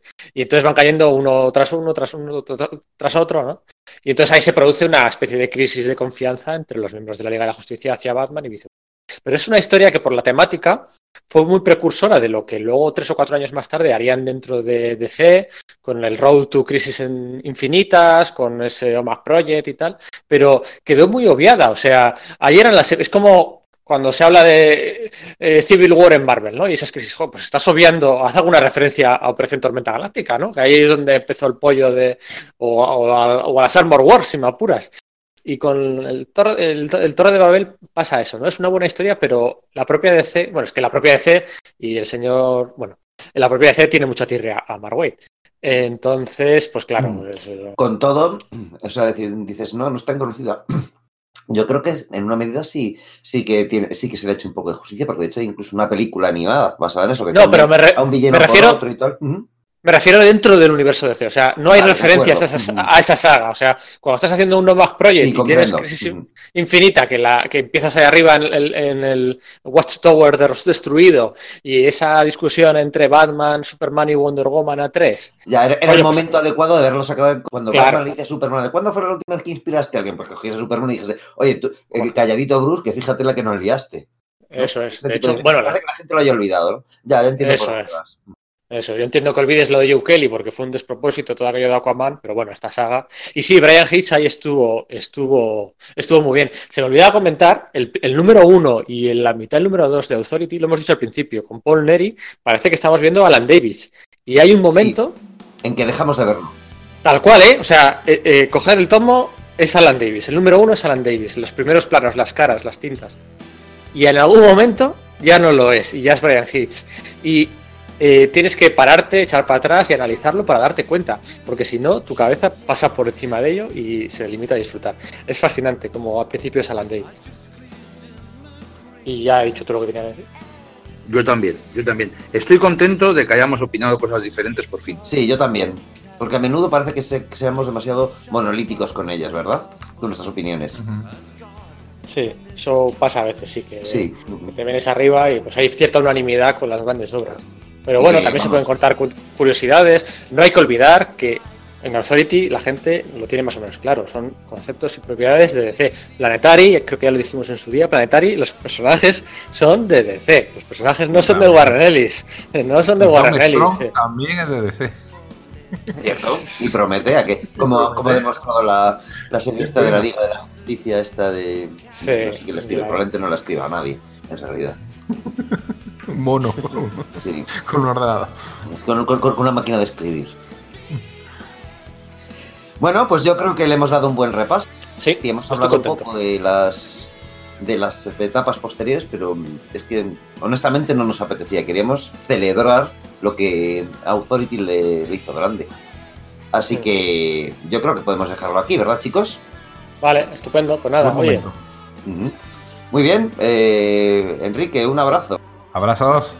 Eh, Íñigo, bueno. pues sí, encantado de, diverger, o sea, de tener ocasiones, eh, opiniones contrapuestas contigo. bueno, me voy, me voy a navegar por las venas de Dios. Eso es, ve para allá. Pedro, ¿qué te digo? Pues nada, habrá que ir viendo el siguiente que, montamos, ¿no? Eso es, me voy, a dar un, me voy a dar un chupito de Discord y un chupito de Audacity para que la edición de este podcast sea en mis venas y vaya más rápido. Y a ver si nos da tiempo a sacar esto. Hay muchos podcasts, ¿eh? Están ahí. Sí, tenemos acumulado como, ahí. Como las enfermedades, como las enfermedades del doctor del señor Barnes, que la puerta que, no acaba de pasar ninguna, pues nos pasa ahora mismo lo mismo con los podcasts. A ver si lo suyo sería que sacarlo antes de final de año, antes de que empiece el 2020, ¿no? Porque se cumplirán 20 años desde aquel 1999. Siempre lo digo, qué rabia. Warren Ellis no tiene un Eisner. Y, el tío, Warren Ellis, se curró a la vez, lo hemos dicho alguna vez, se curró a la vez eh, Planetary, acabó su Transmetropolitan. Y Authority estaba a punto de empezar Global Frequency y no le dieron un Eisner. Claro, se lo llevó a Alan Moore con Prometea. Sí, la verdad es que sí, sí, suena injusto, ¿eh? Pues sí, que es una vergüenza. Sí, sí. Bueno, Grant Morrison tampoco lo tiene. Pero vamos, que lo suyo sería publicar este podcast, sacar este podcast antes de que acabe la década. La década. Con, todas las comillas del mundo. Bueno, chicos, un abrazote a todos, ¿vale? Un abrazo, Sergio, crack. hasta luego.